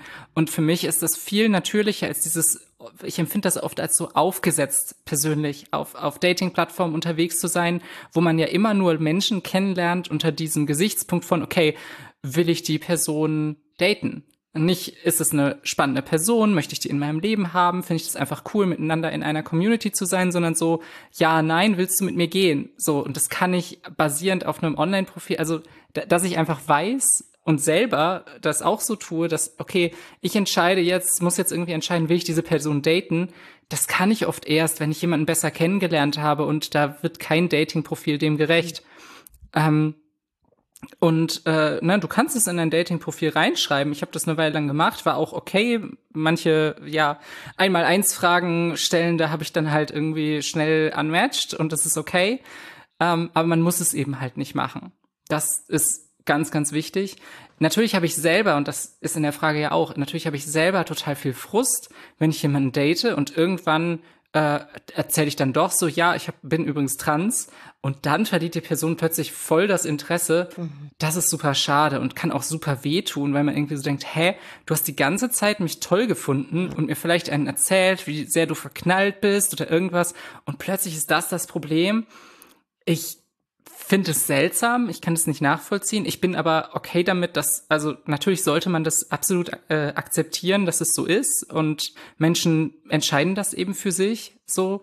Das ist, macht einfach eine Motivation, aber auf Seiten der Transpersonen natürlich, das nicht ewig weit in die Zukunft zu schieben, sich da irgendwie zu outen, das zu thematisieren. Ich wünsche mir nur von CIS-Personen, dass sie darauf cool reagieren, dass sie eben nicht erstmal alles erklärt haben wollen, sondern eben das irgendwie mit einem gewissen Augenmaß tun, dass sie darauf cool reagieren, dass sie offen damit sind, wenn sie zum Beispiel keine Erfahrung damit haben und dass sie uns auch nicht verwenden als irgendwie eine heiße, irgendwie, äh, keine Ahnung, so eine, eine heiße Fantasieidee, so eine, so, so fast so was Exotisiertes irgendwie oder so, ja, das ist ja irgendwie jetzt was, was ich noch nicht hatte und äh, gucke ich mal, dass ich das auf meiner Bucketlist abhaken kann, dass ich irgendwie mal mit einer Transperson Sex hatte oder so und danach bist du mir scheißegal. Wenn das euer Gefühl ist, dann seid wenigstens ehrlich damit, liebe Cis-Personen, so nach dem Motto, hey, das ist das, was ich interessant finde, aber ich möchte dich nicht, ich möchte mit dir keine ernsthafte Beziehung führen, weil mir dazu, keine Ahnung, das gesellschaftliche Stigma, das dann ja vielleicht mich auch mittrifft, weil mein ganzer Freundeskreis mich irgendwie scheiße findet, weil ich eine Transperson date, ähm, also so, äh, es gibt auf, äh, glaube ich, Amazon Prime so, so einen relativ neuen Film, Anything's Possible, äh, über ein Transmädchen an einer Schule, wo es so ein bisschen um diese Situation ah, geht. Und äh, ich fand den ganz gut gemacht und ganz sweet, aber das thematisiert eben auch viel davon, wie unfassbar das einen abfacken kann, so, ne, ähm, dass Cis-Personen einfach so seltsam werden darüber. Ich, es ist völlig okay, wenn ihr nicht auf Transpersonen steht. Ich habe da echt überhaupt gar keine Hard Feelings drüber solange ihr das nicht im Internet herausposaunt und klar wird, es geht nicht darum, wen ihr persönlich daten wollt, sondern es geht darum, dass ihr mal so richtig schön eure Verachtung für Transpersonen rausposaunen könnt. Das macht ja auch das Label Super Straight. Total. Ja, dafür ist es da. Es geht nicht darum, dass ihr einfach thematisiert, was ihr mögt oder nicht mögt. Genauso ist es in anderen Kontexten, dass irgendwie manche Transfeinde in der lesbischen Community irgendwie sagen, oh, Transfrauen zwingen uns irgendwie dazu, sie als SexpartnerInnen zu akzeptieren hä, ich würde doch null mit einer Person irgendwie Sex haben wollen, die mich als Mann sieht. Da habe ich kein Interesse dran. Welche Tran mhm. Transfrau sollte daran Interesse haben? Das ist super, super hart, dass du irgendwie denkst, ich würde auf dich stehen, wenn du solche Ansichten hast. Das, also so, sorry, aber das macht dich mega unattraktiv. Entsprechend haben wir auf der Ebene kein Problem. Ja, also niemand hat da ein Interesse dran und es ist so ein, es so darstellen, als wenn das als wenn das irgendwie ein ernsthaftes Problem wäre. So, natürlich sollte sich niemand unter Druck gesetzt fühlen, das irgendwie zu tun, aber ich glaube nicht, dass das wirklich passiert. Ich dachte auch gerade, wenn wir im Bereich des so Sexuellen sind, was vielleicht auch sexuelle Handlungen angeht oder so, dass ich glaube, ganz oft in Köpfen drin ist die Vorstellung, ähm, wir könnten aufgrund der Geschlechtsidentität oder der sexuellen Orientierung oder vielleicht wie ein Körper aussieht oder welche Genitalien eine Person hat, genau wissen, wie diese Person Sex haben wird. Du, Ja. da muss ich sagen, ah, oh, stimmt halt nicht. Ähm, deshalb würde ich sowieso in jedem Kontext gerne irgendwie, dass ein Raum erschaffen wird, wo man Fragen stellen kann wie, hey, ähm, wo magst du besonders gerne berührt werden? Gibt es Körperstellen, die besonders sensibel sind oder wo du ein ganz schlechtes Bauchgefühl bekommst, wenn ich dich dort anfasse? Gibt es sexuelle Praktiken, die du gar nicht magst, die du ausprobieren möchtest oder die du richtig toll findest, ne? Und weil es ja oftmals die Vorstellung gibt von, ach so, na, wenn eine Person dieses und jenes Genital hat, na dann haben wir doch so selbstverständlich so Sex. Wo ich denke, ja, bei manchen Menschen spielt das Genital gar keine Rolle, Leute, da werden ganz andere Körperstellen angefasst, die sich ganz fantastisch anfühlen, ne? Also generell glaube ich, diesen Raum zu eröffnen, ähm, der schafft ja dann auch Möglichkeiten, wo zum Beispiel auch dann Transpersonen sagen können, ähm, was sie gut finden und was nicht und die andere Person auch oder noch mehr Personen, wer weiß, wie viele Leute da miteinander Sex haben, ne? Aber diesen Raum für alle zu eröffnen, weil auch hetero-cis-Leute haben nicht alle auf dieselbe Art und Weise Sex. Nicht alle, ähm, weiß nicht, schwulen Personen haben auf dieselbe Art und Weise Sex. Also wenn wir generell diese Räume eröffnen, dann macht es das, glaube ich, für sehr viele Menschen einfacher, den Sex dann so zu gestalten und somit dann vielleicht auch das Dating und so oder naja, man muss ja auch nicht daten und Sex haben. Naja, aber ihr wisst schon, was ich meine, ne? Ich finde es auch total spannend. Also, du sagst ja auch gerade was ganz Allgemeines. Ne? Und das stimmt ja auch. Es ist nicht so, dass nur bei Transpersonen man diese Gespräche haben sollte darüber, was fühlt sich an deinem Körper denn gut an, was nicht so gut. Das sollte man immer machen. Und ich bin aber auch der festen Überzeugung, dass mein Sex mit anderen Transpersonen ist halt oft einfach viel besser als mit Cis-Personen. einfach weil wir eine Awareness dafür haben und weil wir gewöhnt sind, eben darüber explizit zu sprechen, weil uns klar ist, dass das in dem Kontext irgendwie auftaucht. Ich bin der festen Überzeugung, dass das auch ein Weg ist, sich stärker damit auseinanderzusetzen, einfach weil vielleicht mehr Bewusstsein darüber herrscht, dass man es sollte und so.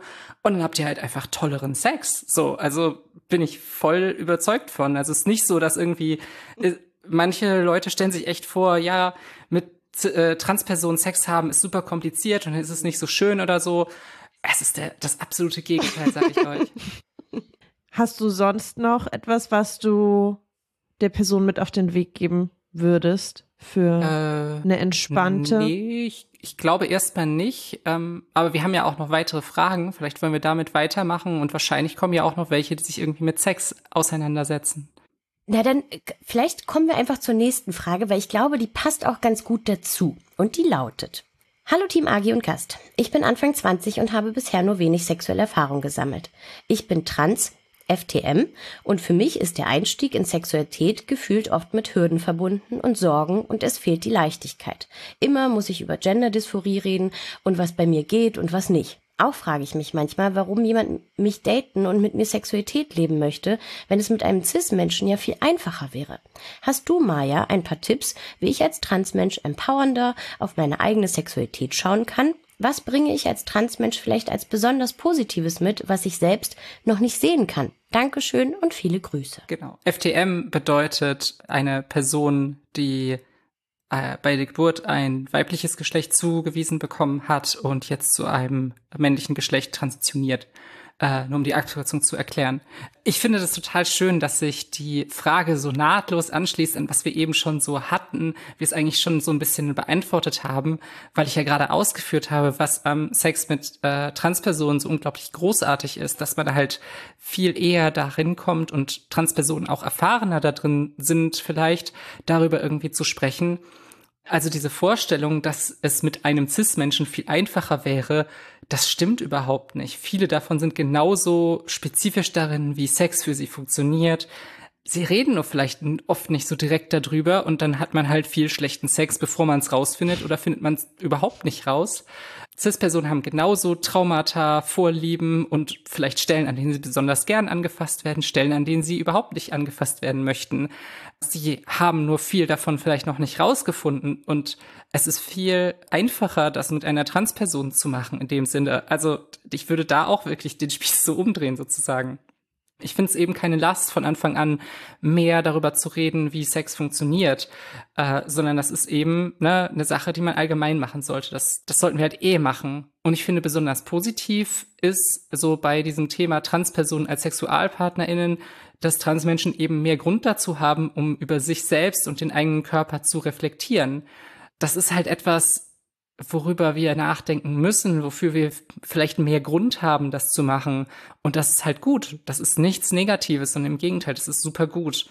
Ich möchte auch mit der Vorstellung aufräumen, dass irgendwie super viele Transmenschen, ähm, für super viele Transmenschen ist eine große Unsicherheit da beim Thema Sexualität und wie sie andere Menschen finden können für eben eine gemeinsame Auslebung der Sexualität.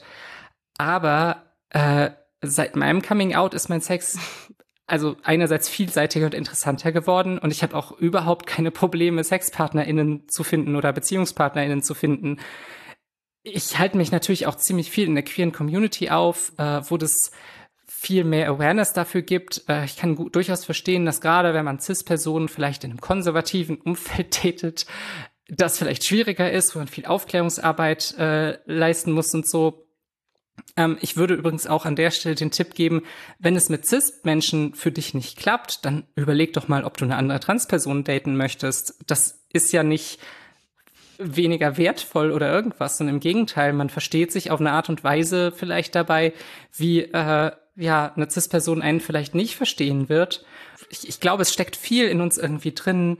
Keine Ahnung. Ich hatte das sehr lange, dass ich dachte, das war auch einer der Gründe, warum ich überhaupt Sex mit Cis-Männern hatte. Das war so ein bisschen eine Richtung von Compulsory Heterosexuality, Compat genannt. Ähm, das ist diese Vorstellung, dass äh, mein Geschlecht als Frau dadurch validiert wird, wenn Männer mich begehrenswert finden. Und ich glaube, CIS-Frauen haben das ganz viel auch. Das wird Frauen generell beigebracht. Äh, Agi nickt ganz toll dabei. das ist eben etwas, was äh, Frauen sehr viel auch schwierig macht, ja, überhaupt zu realisieren, dass sie vielleicht bi oder pan oder lesbisch sind, weil sie denken, dass äh, sie das brauchen, von Männern begehrt zu werden, um richtig zu sein, um als Frau richtig zu sein.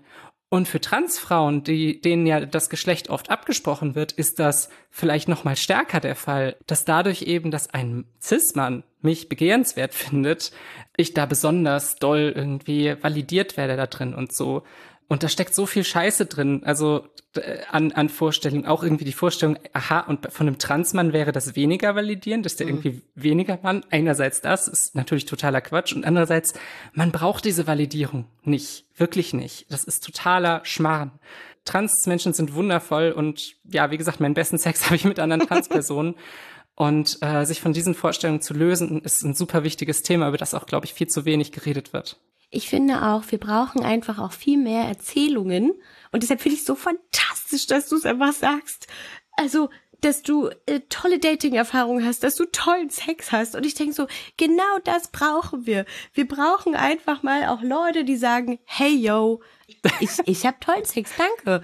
Denkst ich will damit ja. auch nicht prahlen oder irgendwas. Ich weiß, dass Nein, ich da auch, wie gesagt, viel Glück habe und so, aber es wird in den Medien oft als so auswegslos dargestellt total. oder Transpersonen als ja. so die BitchstellerInnen, die dann irgendwie darum betteln müssen, dass Cis-Personen sich ihrer erbarmen, obwohl sie die beschädigte Ware sind. Das ist so eine ekelhafte Vorstellung und überhaupt nicht das, was ich hier erlebe. Klar, ich lebe im queeren Berlin. Das ist ein bisschen anders hier, so als vielleicht, keine Ahnung, draußen auf dem Land in Bayern ist jetzt mein Stereotyp. Keine Ahnung, vielleicht haben die, die geilsten Sexpartys überhaupt. Ich weiß es nicht. Aber ja, you know. Ja, aber es ist, ich finde auch, also ohne dass es vielleicht auch ähm, negative Erfahrungen gibt, geben kann und so weiter, finde ich es auch einfach als sozusagen, ja, weiß nicht, als Erzählung einfach so wichtig, dass wir das auch haben. So, ähm, dass es tollen Sex gibt, dass ähm, der Spaß machen kann und finde ich einfach ja. gut, ähm, das für sich einfach so stehen zu lassen und sagen, ja, so ist es, geil, mega. ich habe schon Transpersonen erlebt, die halt wirklich noch gar keinen Sex hatten, die früh transitioniert sind und die halt auch noch gar nicht erfahren haben, dass Menschen sie begehren können. Und ich glaube, gerade für die kann das einfach so sehr reinhauen, was da gesellschaftlich fabriziert wird. Und es kann auch hart sein. Natürlich gibt es auch Transpersonen, die irgendwie es schwer haben, äh, andere Leute zu daten, mit anderen Leuten zu flirten und so weiter. Genauso wie bei CIS-Personen auch. Das will ich überhaupt nicht in Abrede stellen. Ich will überhaupt nicht sagen, dass dieses Problem nicht besteht. Das kann auch super hart sein, weil einem ja zusätzlich noch vermittelt wird, neben anderen Sachen, die, womit auch CIS-Personen zu dealen haben, von wegen, ja, du bist unattraktiv oder dich will niemand oder du wirst über alleine bleiben oder so. Das wird ja auch CIS-Personen teilweise vermittelt.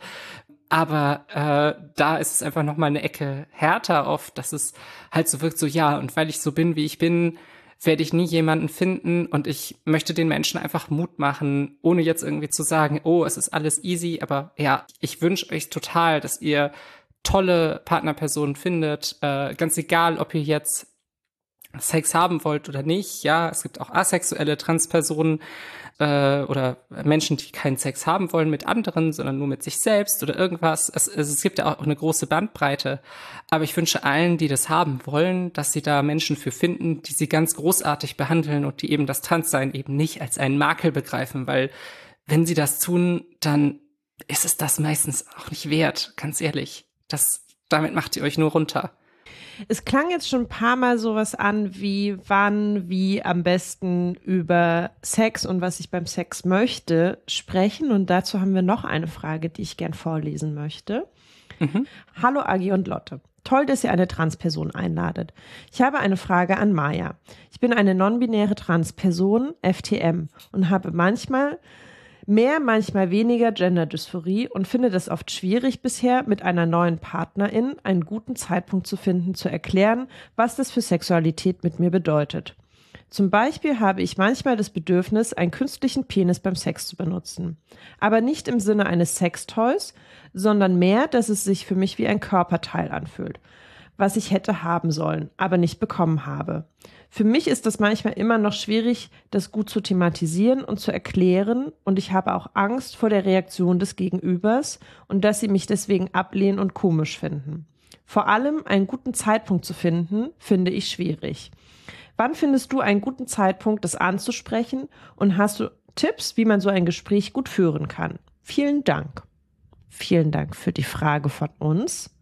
Ja, voll super. Ähm, ich glaube, dass es schwer ist, eine ganz allgemeingültige Antwort darauf zu, zu geben, weil das je nach Person ja, das ist ja gerade die Unsicherheit. Reagiert die Person gut darauf oder nicht gut darauf? Findet das jemand irgendwie seltsam oder nicht? Ich glaube, es ist eine gute Idee, ganz egal, wie eine Person darauf reagieren mag, das offen zu sagen und offen zu thematisieren und an der Reaktion dann vielleicht auch abzuleiten, ha, will ich das wirklich machen oder nicht? Weil das ist ja ein Teil von dir und das ist etwas, was wichtig ist, dass du das thematisieren kannst. Ich denke, dass auch die meisten Menschen es total super finden, wenn sie so etwas anvertraut bekommen. Ich meine, das ist ja letztlich jemand erzählt dir, hey, mich macht's total an, wenn ich das so oder so mache und ich denke mir dabei das und das. Das ist so eine, äh, ich finde es so krass auch, wenn Menschen sich so offenbaren und ich will das immer mit der absolut größtmöglichen Wertschätzung behandeln. Und gerade, also es ist ja auch irgendwie jetzt eine Sache, ich glaube, da bist du nicht alleine, dass du dir eben, ja, dir da ein Körperteil fehlt, was du hättest haben sollen, wie du es formulierst. Und du eben Wege findest, wie du damit trotzdem umgehst. Und das ist total super. Das ist total, das ist wirklich total super, wie du das machst. Und eben, wenn andere Menschen hören, was du hot findest und was für dich funktioniert, dann finden sie das in der Regel halt auch toll und nicht irgendwie störend oder kompliziert. Ähm, also ich möchte dich da absolut ermutigen und Leute, die darauf richtig scheiße reagieren, das ist dann natürlich super verletzend. Das geht ja auch um da nicht nur einfach um irgendwas, was du gut findest oder nicht, sondern auch etwas, was du mit einem Teil deiner, deiner geschlechtlichen Identität verbindest. Das ist natürlich super sensibel. Aber ich würde es machen und ich denke, so vom Zeitpunkt her danach, danach war die Frage ja auch, das kommt so ein bisschen darauf an, wann man sonst so darüber vielleicht redet, was sich bei, was fühlt sich bei mir beim Sex gut an. Ähm, das kann zum Beispiel sein, hey, ihr habt ein paar Mal Sex und dann merkst du irgendwie, ihr kommt so ins Reden darüber rein, was hat gerade gut funktioniert, was nicht, wie kann der Sex besser werden, dann ist das vielleicht ein guter Zeitpunkt. Es kann aber auch sein, dass es eine gute Idee ist, das ganz früh zu machen. Also ich mache das so, dass ich in, bevor ich mit einer Person, die ich noch nicht äh, kenne oder die ich noch nicht gut kenne, mit der ich zum ersten Mal Sex habe, äh, das tue, da habe ich in der Regel ein Gespräch über Safer Sex. Ähm, und in im Rahmen eines solchen Gesprächs, wo ich sowieso darüber rede, hey, was für Praktiken sind überhaupt gerade ähm, etwas, was wir miteinander tun wollen ähm, und welche Arten von Barrieren benutzen wir dabei, um uns zu schützen und sowas, äh, ist, denke ich, auch ein Rahmen, um zu sagen, hey, und das ist übrigens was, was ich voll gerne machen würde beim Sex, bist du da auch irgendwie mit dabei? Ähm, genau, und ich würde einfach sagen, wie, wie vorher schon angeklungen, Angst vor Ablehnung ist verständlich, aber lass dich nicht beschämen von anderen Menschen für deine Bedürfnisse und für das, was dich ausmacht und was du halt einfach magst. Und eine krasse Ablehnung wäre halt auch ein Zeichen, dass ihr halt nicht kompatibel seid und das solltest du dir nicht geben. Ganz ehrlich. Es erinnert mich generell an die Frage, so wann kann ich SexualpartnerInnen gut sagen, was ich irgendwie beim Sex möchte. Und ich weiß, dass es sich für manche Menschen ähm, nach einem guten Zeitpunkt anfühlt, das auch irgendwie sehr nah, zeitlich sehr nah an einem sexuellen Kontakt zu machen.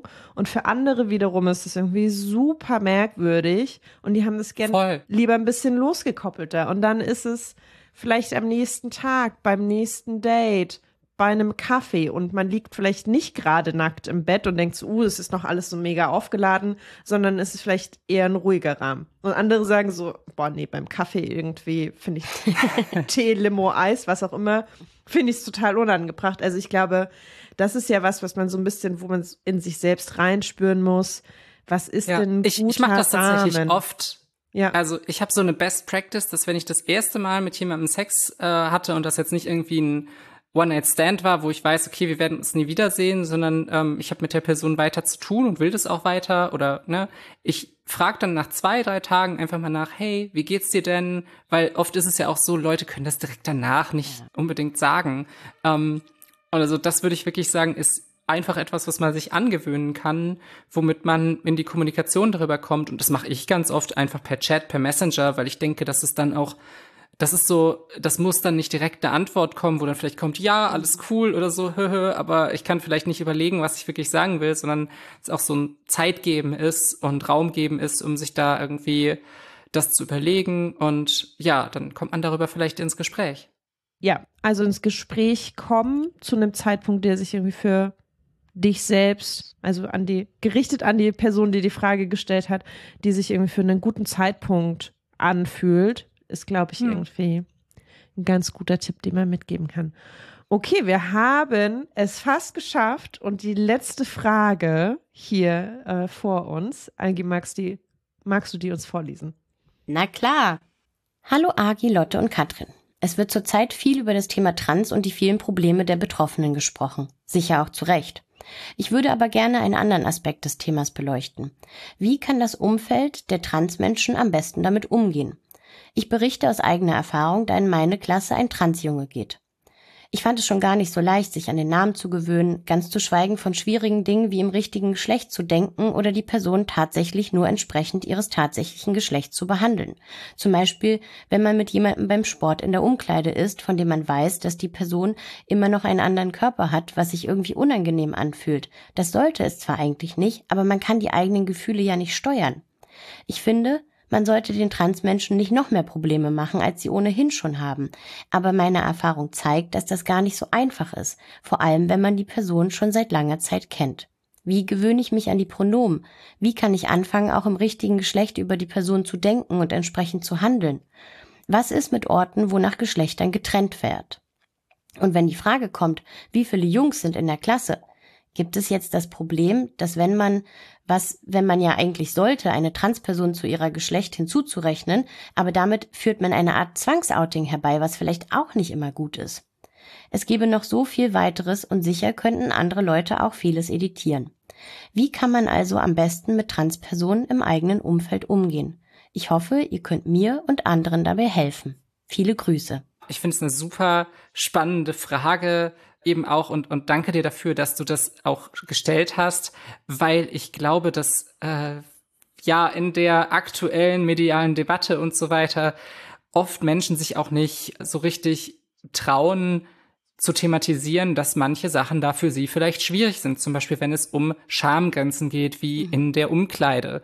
Und ich denke, dass es da gute Möglichkeiten gibt, wie man sich arrangieren kann, wenn man drüber spricht. Aber wenn es so ein totales Tabuthema ist und eben, vielleicht sollte es das auch in gewissen Kontexten sein, vielleicht ist es gut, dass du mit dieser Frage in diesen Podcast gekommen bist und nicht zu diesen Transjungen aus deiner Klasse und irgendwie sagst, hey, ich fühle mich übrigens voll komisch damit, dass wir uns in der gleichen Umkleide umziehen, weil dein Körper ist ja anders, ja, das äh, wäre voll unangenehm und das solltest du auf keinen Fall machen.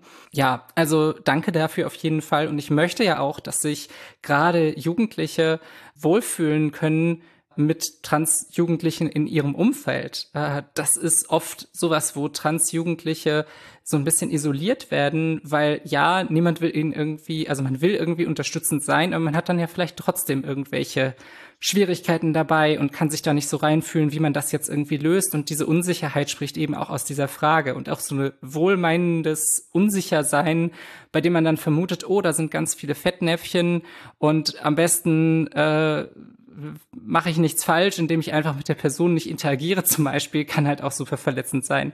Jetzt aber zu der Frage selbst. Ähm, es klang ja auch so an, hey, wie kann ich richtige Namen und Pronomen üben?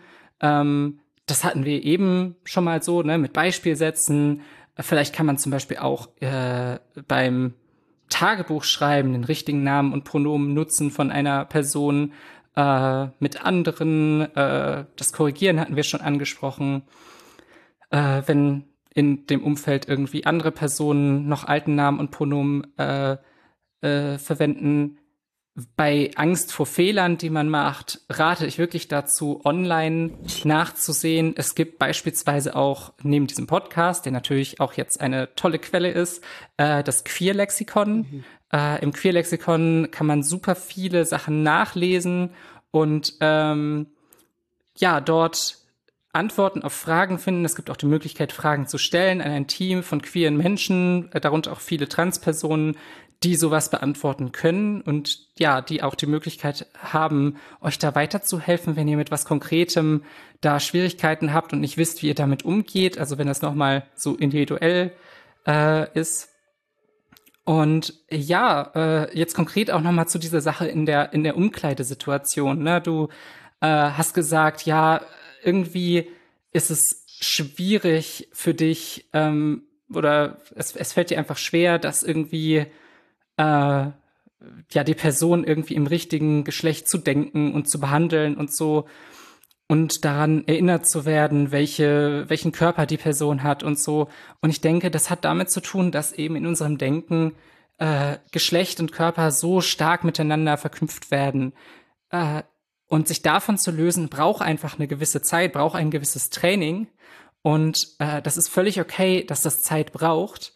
Ähm, aber die Situation selbst kannst du trotzdem irgendwie auf eine gewisse Art und Weise lösen. Also ich, ich kenne das so aus früher in Umkleiden äh, Situationen in der Schule noch, da haben sich die Leute alle irgendwie so ein bisschen schamvoll irgendwie schnell umgezogen. Ja, viele haben auch zum Beispiel gar nicht geduscht, weil sie halt nicht vor den anderen nackt sein wollten und so. Oder beim Schwimmunterricht irgendwie so mit Handtuch davor, so ganz äh, äh mit Handtuch davor und so ganz ähm, ja vorsichtig umgezogen, weil sie halt eben diese Schamgrenzen haben.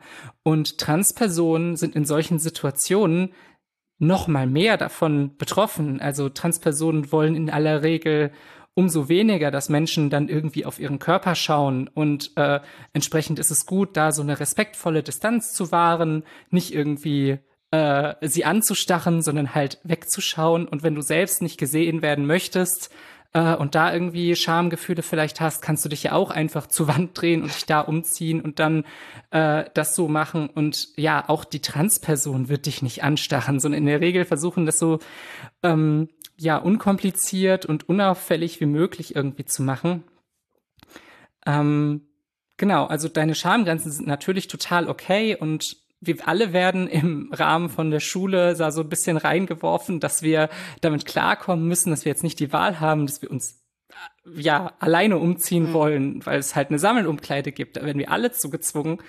Und äh, ja, da würde ich halt dafür plädieren, dass halt mit derselben diese Situation genauso zu sehen, genauso zu begreifen und da auch nicht sich zu großen Kopf drum zu machen.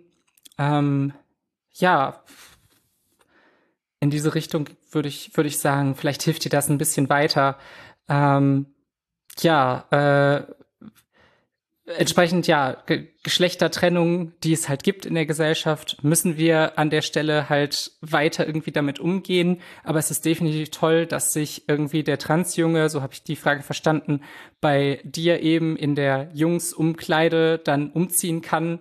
Ähm, das ist genauso wie es laufen sollte. Und ich denke auch, dass man das hinkriegt und dass das kein, keine Zumutung ist äh, oder etwas, was gar nicht geht. Äh, man findet da miteinander einen Weg. Ja. Ich hatte auch gerade noch mal gedacht, so, ähm, weil die Frage ja auch ein bisschen, ähm, ne, wie, wie kann ich denn damit umgehen und in mir selber vielleicht auch noch mal irgendwie Gedanken, Gefühle ordnen und so. Ähm, und ich glaube, das hattest du vorhin auch so ein bisschen angedeutet, Maja, mit diesem so, ähm, bitte quetscht doch nicht jede Transperson aus und fragt sie irgendwie sofort äh, intime Details und seht sie als wandelndes Lexikon an, weil äh, nee. Aber das Gute ist, es gibt ja sehr viele, ähm, also so ist meine Wahrnehmung mittlerweile, wenn ich es so ne, in den letzten 20 hm. Jahren gucke und jetzt, sehr viele Transpersonen, die auch medial stattfinden, die sagen, hey, ich erzähle darüber. So, ich zeige mich, ich erzähle meine Geschichte und ähm, ich würde, also vielleicht ja auch nur, weil alle wissen, dass ich so Social Media affin bin, ne, und TikTok liebe und Instagram und all den Quatsch. Ähm, folgt den Personen, hört denen zu, lest ihre Bücher, hört ihre Podcasts. Also das kann schon auch, finde ich, was verändern. Ähm, ne, dass man sagt, so ich, ich fülle sozusagen mein Leben auch ähm, mit verschiedenen äh, Personen, Meinungen, Einstellungen und so. Also das ist einfach eine Bereicherung. Voll, ja. Und das ist wie, wie du vorhin gesagt hast mit dem Eisessen. So, die Vielfalt ist halt wichtig. Und wenn mein TikTok irgendwie nur äh, aus Cis-Personen besteht und aus hetero-Cis-Personen, die irgendwas erzählen, ey, ja, fein, okay. Aber ey, folg halt mal anderen Personen. Hör ihnen zu, was ihnen wichtig ist, was sie sagen, was von Bedeutung ist, ähm, weil das zählt. Und ähm, darüber, glaube ich, kann man auch total viel einfach lernen und dann irgendwie so ein, ah, so ist das. Ah ja, hm, bin ich selber noch nicht auf die Idee gekommen. Ja, ja, super, na gut, dass du da zu anderen Leuten zugehört hast und jetzt auf die Idee kommst, ne? Also das wäre sowieso immer mein, ähm, mein, ja, Appell von ähm, lest und hört Personen zu ähm, und vertraut darauf, dass, ähm, ja, genau, was sie sagen. Ja, könnte ich nicht besser sagen. was ich so wichtig finde, also ne, du hast gerade schon gesagt, Geschlecht ist so sehr irgendwie in unserer Gesellschaft noch an Körperlichkeit oder an Körper geknüpft. Und ich habe auch das Gefühl, dass, oder nicht nur das Gefühl, das Wissen, ähm, dass nackte Körper oder nahezu nackte Körper immer noch so krass sexualisiert werden und mhm. deswegen auch so ein Unwohlsein mit egal wem in der Umkleidekabine irgendwie entsteht von, oh Gott, man will irgendwie nicht, dass jemand irgendwie guckt und ich will nicht, dass ich irgendwie gucke und bla bla bla und so eine krasse Unsicherheit entsteht. Ich kenne das auch noch aus meiner Schulzeit. Aber sich vielleicht auch bewusst zu machen von, wir sind erstmal irgendwie in der Umkleidekabine vom Sportunterricht. Es sind irgendwie nackte Körper, alle haben irgendwie einen Körper. Körper sind irgendwie unterschiedlich aus, um da vielleicht auch so ein bisschen Entlastung zu schaffen und sich auch, also so, das nicht so überzustilisieren, dass da jetzt irgendwie. Ja, schon. Aber ich glaube, es ist auch total wichtig, gerade bei Menschen, die mitten in der Pubertät stecken, Voll. Schamgefühle anzuerkennen und zu sagen, Absolut. hey, das ist total okay, dass du das fühlst. Und wir müssen alle einen Umgang damit fühlen, dass wir alle Schamgrenzen haben, Schamgefühle haben und irgendwie trotzdem in diese Situation reingeworfen werden und damit irgendwie umgehen müssen. Mhm. Und halt nicht mit irgendeinem politischen so, ah, oh, da werden jetzt irgendwelche Leute gezwungen, keine Ahnung, äh, so Cis-Mädchen werden gezwungen mit irgendwie äh, einem Trans-Mädchen, das ja einen Penis hat, irgendwie in der gleichen Umkleide zu sein. Ja, glaubt ihr ernsthaft, das ist für das Trans-Mädchen nicht die belastendere Situation? Also ähm, da irgendwie ein bisschen mal drüber zu überlegen, wie ist denn die Trans-Perspektive darauf wahrscheinlich? Ja, wie ist denn äh, wie, wie ist an der Stelle so mit ein bisschen Empathie, wisst ihr? Einfach so ein bisschen so drüber nachdenken, hey, wahrscheinlich ist es für alle irgendwie unangenehm und wir müssen irgendwie einen Weg finden, der eben inklusiv ist, der niemandem das Gefühl gibt, so, ah, du bist aber hier mit deinem Körper falsch in dieser Umkleide oder irgendwas, sondern wir finden einfach einen Weg, wie wir das gemeinsam und solidarisch machen können. Und das mochte ich an der Frage, dass es ganz viel darum ging, hey, ich spreche auch aus, ich habe meine Schwierigkeiten damit, aber es ist halt nicht solche Fragen werden ja auch tendenziös gestellt von Transfeinden, die mhm. sagen, ja, was sollen wir denn damit machen? Und dann ist es doch völlig klar, dass wir da äh, auf keinen Fall irgendwie was wagen können, weil da ja dies und jenes und folgendes, wir haben echt eine blühende Fantasie immer wieder, diese Leute, die machen den ganzen Tag, glaube ich, nichts anderes, als sich möglichst absurde Vorstellungen irgendwie zu machen, was alles dabei äh, ja passieren könnte, wenn man Transpersonen akzeptiert, weil sie es einfach so innerlich drin haben, dass das auf gar keinen Fall passieren darf und rechtfertigen das damit. Diese Vorstellungen sind vorher gar nicht da. Die, die, die Verachtung für Transpersonen ist da und die müssen sie halt irgendwie dann na, im Nachhinein begründen so und das ist an dieser Frage fand ich so schön formuliert dass es also da habe ich eine große Wertschätzung dafür dass eben rüberkommt du möchtest, dass es gut läuft, du möchtest solidarisch sein mit mhm. diesem Transjungen in deiner Klasse und damit cool sein und äh, eben gut mit umgehen. Und ich sage überhaupt gar nicht, dass das einfach sein muss, mhm. aber ich habe festes Vertrauen da rein, dass gerade junge Menschen da einen Weg finden, dass gerade junge Menschen, ey, ich bin so unfassbar beeindruckt von dieser Generation, immer wenn ich was mitbekomme, ja, auch ja. so gerade über TikTok oder irgendwas. Es gibt so viele coole junge Menschen, die super drauf sind und super Content machen und mhm. super Überzeugung haben, richtig, richtig krass. Also es ist äh, the kids are alright. Oh mein Gott, das ist, glaube ich, das perfekte Schlusswort. Ha, es genau, das ist es. Also es gibt einfach richtig viele tolle Leute da draußen. Ähm, ich spreche auch zu unseren ZuhörerInnen. Ihr seid, glaube ich, auch richtig cool. Und ich glaube, ich hoffe, ich hoffe wirklich, dass ähm, in Zukunft sich viele Dinge ändern werden, weil es tolle junge Leute gibt. Ähm, ja, mega. Maja, tausend, tausend Dank, dass du dir so viel Zeit für uns genommen hast und alle Fragen beantwortet hast. Und vielen, vielen Dank auch von mir ein, ein erstmal ein riesengroßes Fangirling sowieso. Und ein ähm, Danke, dass du hier zu Gast warst. Und ich hoffe, dass ihr beim Zuhören alle auch so viel Spaß hattet wie wir bei der Aufnahme und euch ganz viele Gedanken, Blitze kamen und ähm, euer Herz gehüpft ist und ihr ein gutes Bauchgefühl hattet. Und ähm, ja, jetzt Lust drauf habt, euch vielleicht noch weiter ähm, zu informieren, Maja auf Twitter zu folgen. Maja, du bist hauptsächlich auf Twitter, nur auf Twitter. Ja, genau. Ich habe auch ein Instagram-Profil, aber ich poste da im Wesentlichen nichts. Ich habe äh, einen Blog auf vielgeliebt.net. Ihr dürft übrigens mir jederzeit auf Twitter auch einfach eine, eine Direct Message schicken, also eine Direktnachricht schicken, wenn ihr noch irgendwelche Fragen habt, wenn ihr was äh, sagen wollt. Die meisten Menschen trauen sich das irgendwie nicht. Könnt ihr gerne machen. Ich kann nicht bei allen möglichen Sachen weiterhelfen, klar. Vielleicht ist auch das Queer-Lexikon eine bessere Ansprechstelle dafür. Aber ich will nur sagen, ich bin da ganz offenherzig und äh, mag gerne auch helfen und tu das in meiner Freizeit so gut ich kann. Vielen, vielen lieben Dank. Äh, das ist auch nochmal ein echt tolles Angebot, ähm, dass sozusagen deine Twitter-Nachrichten offen sind.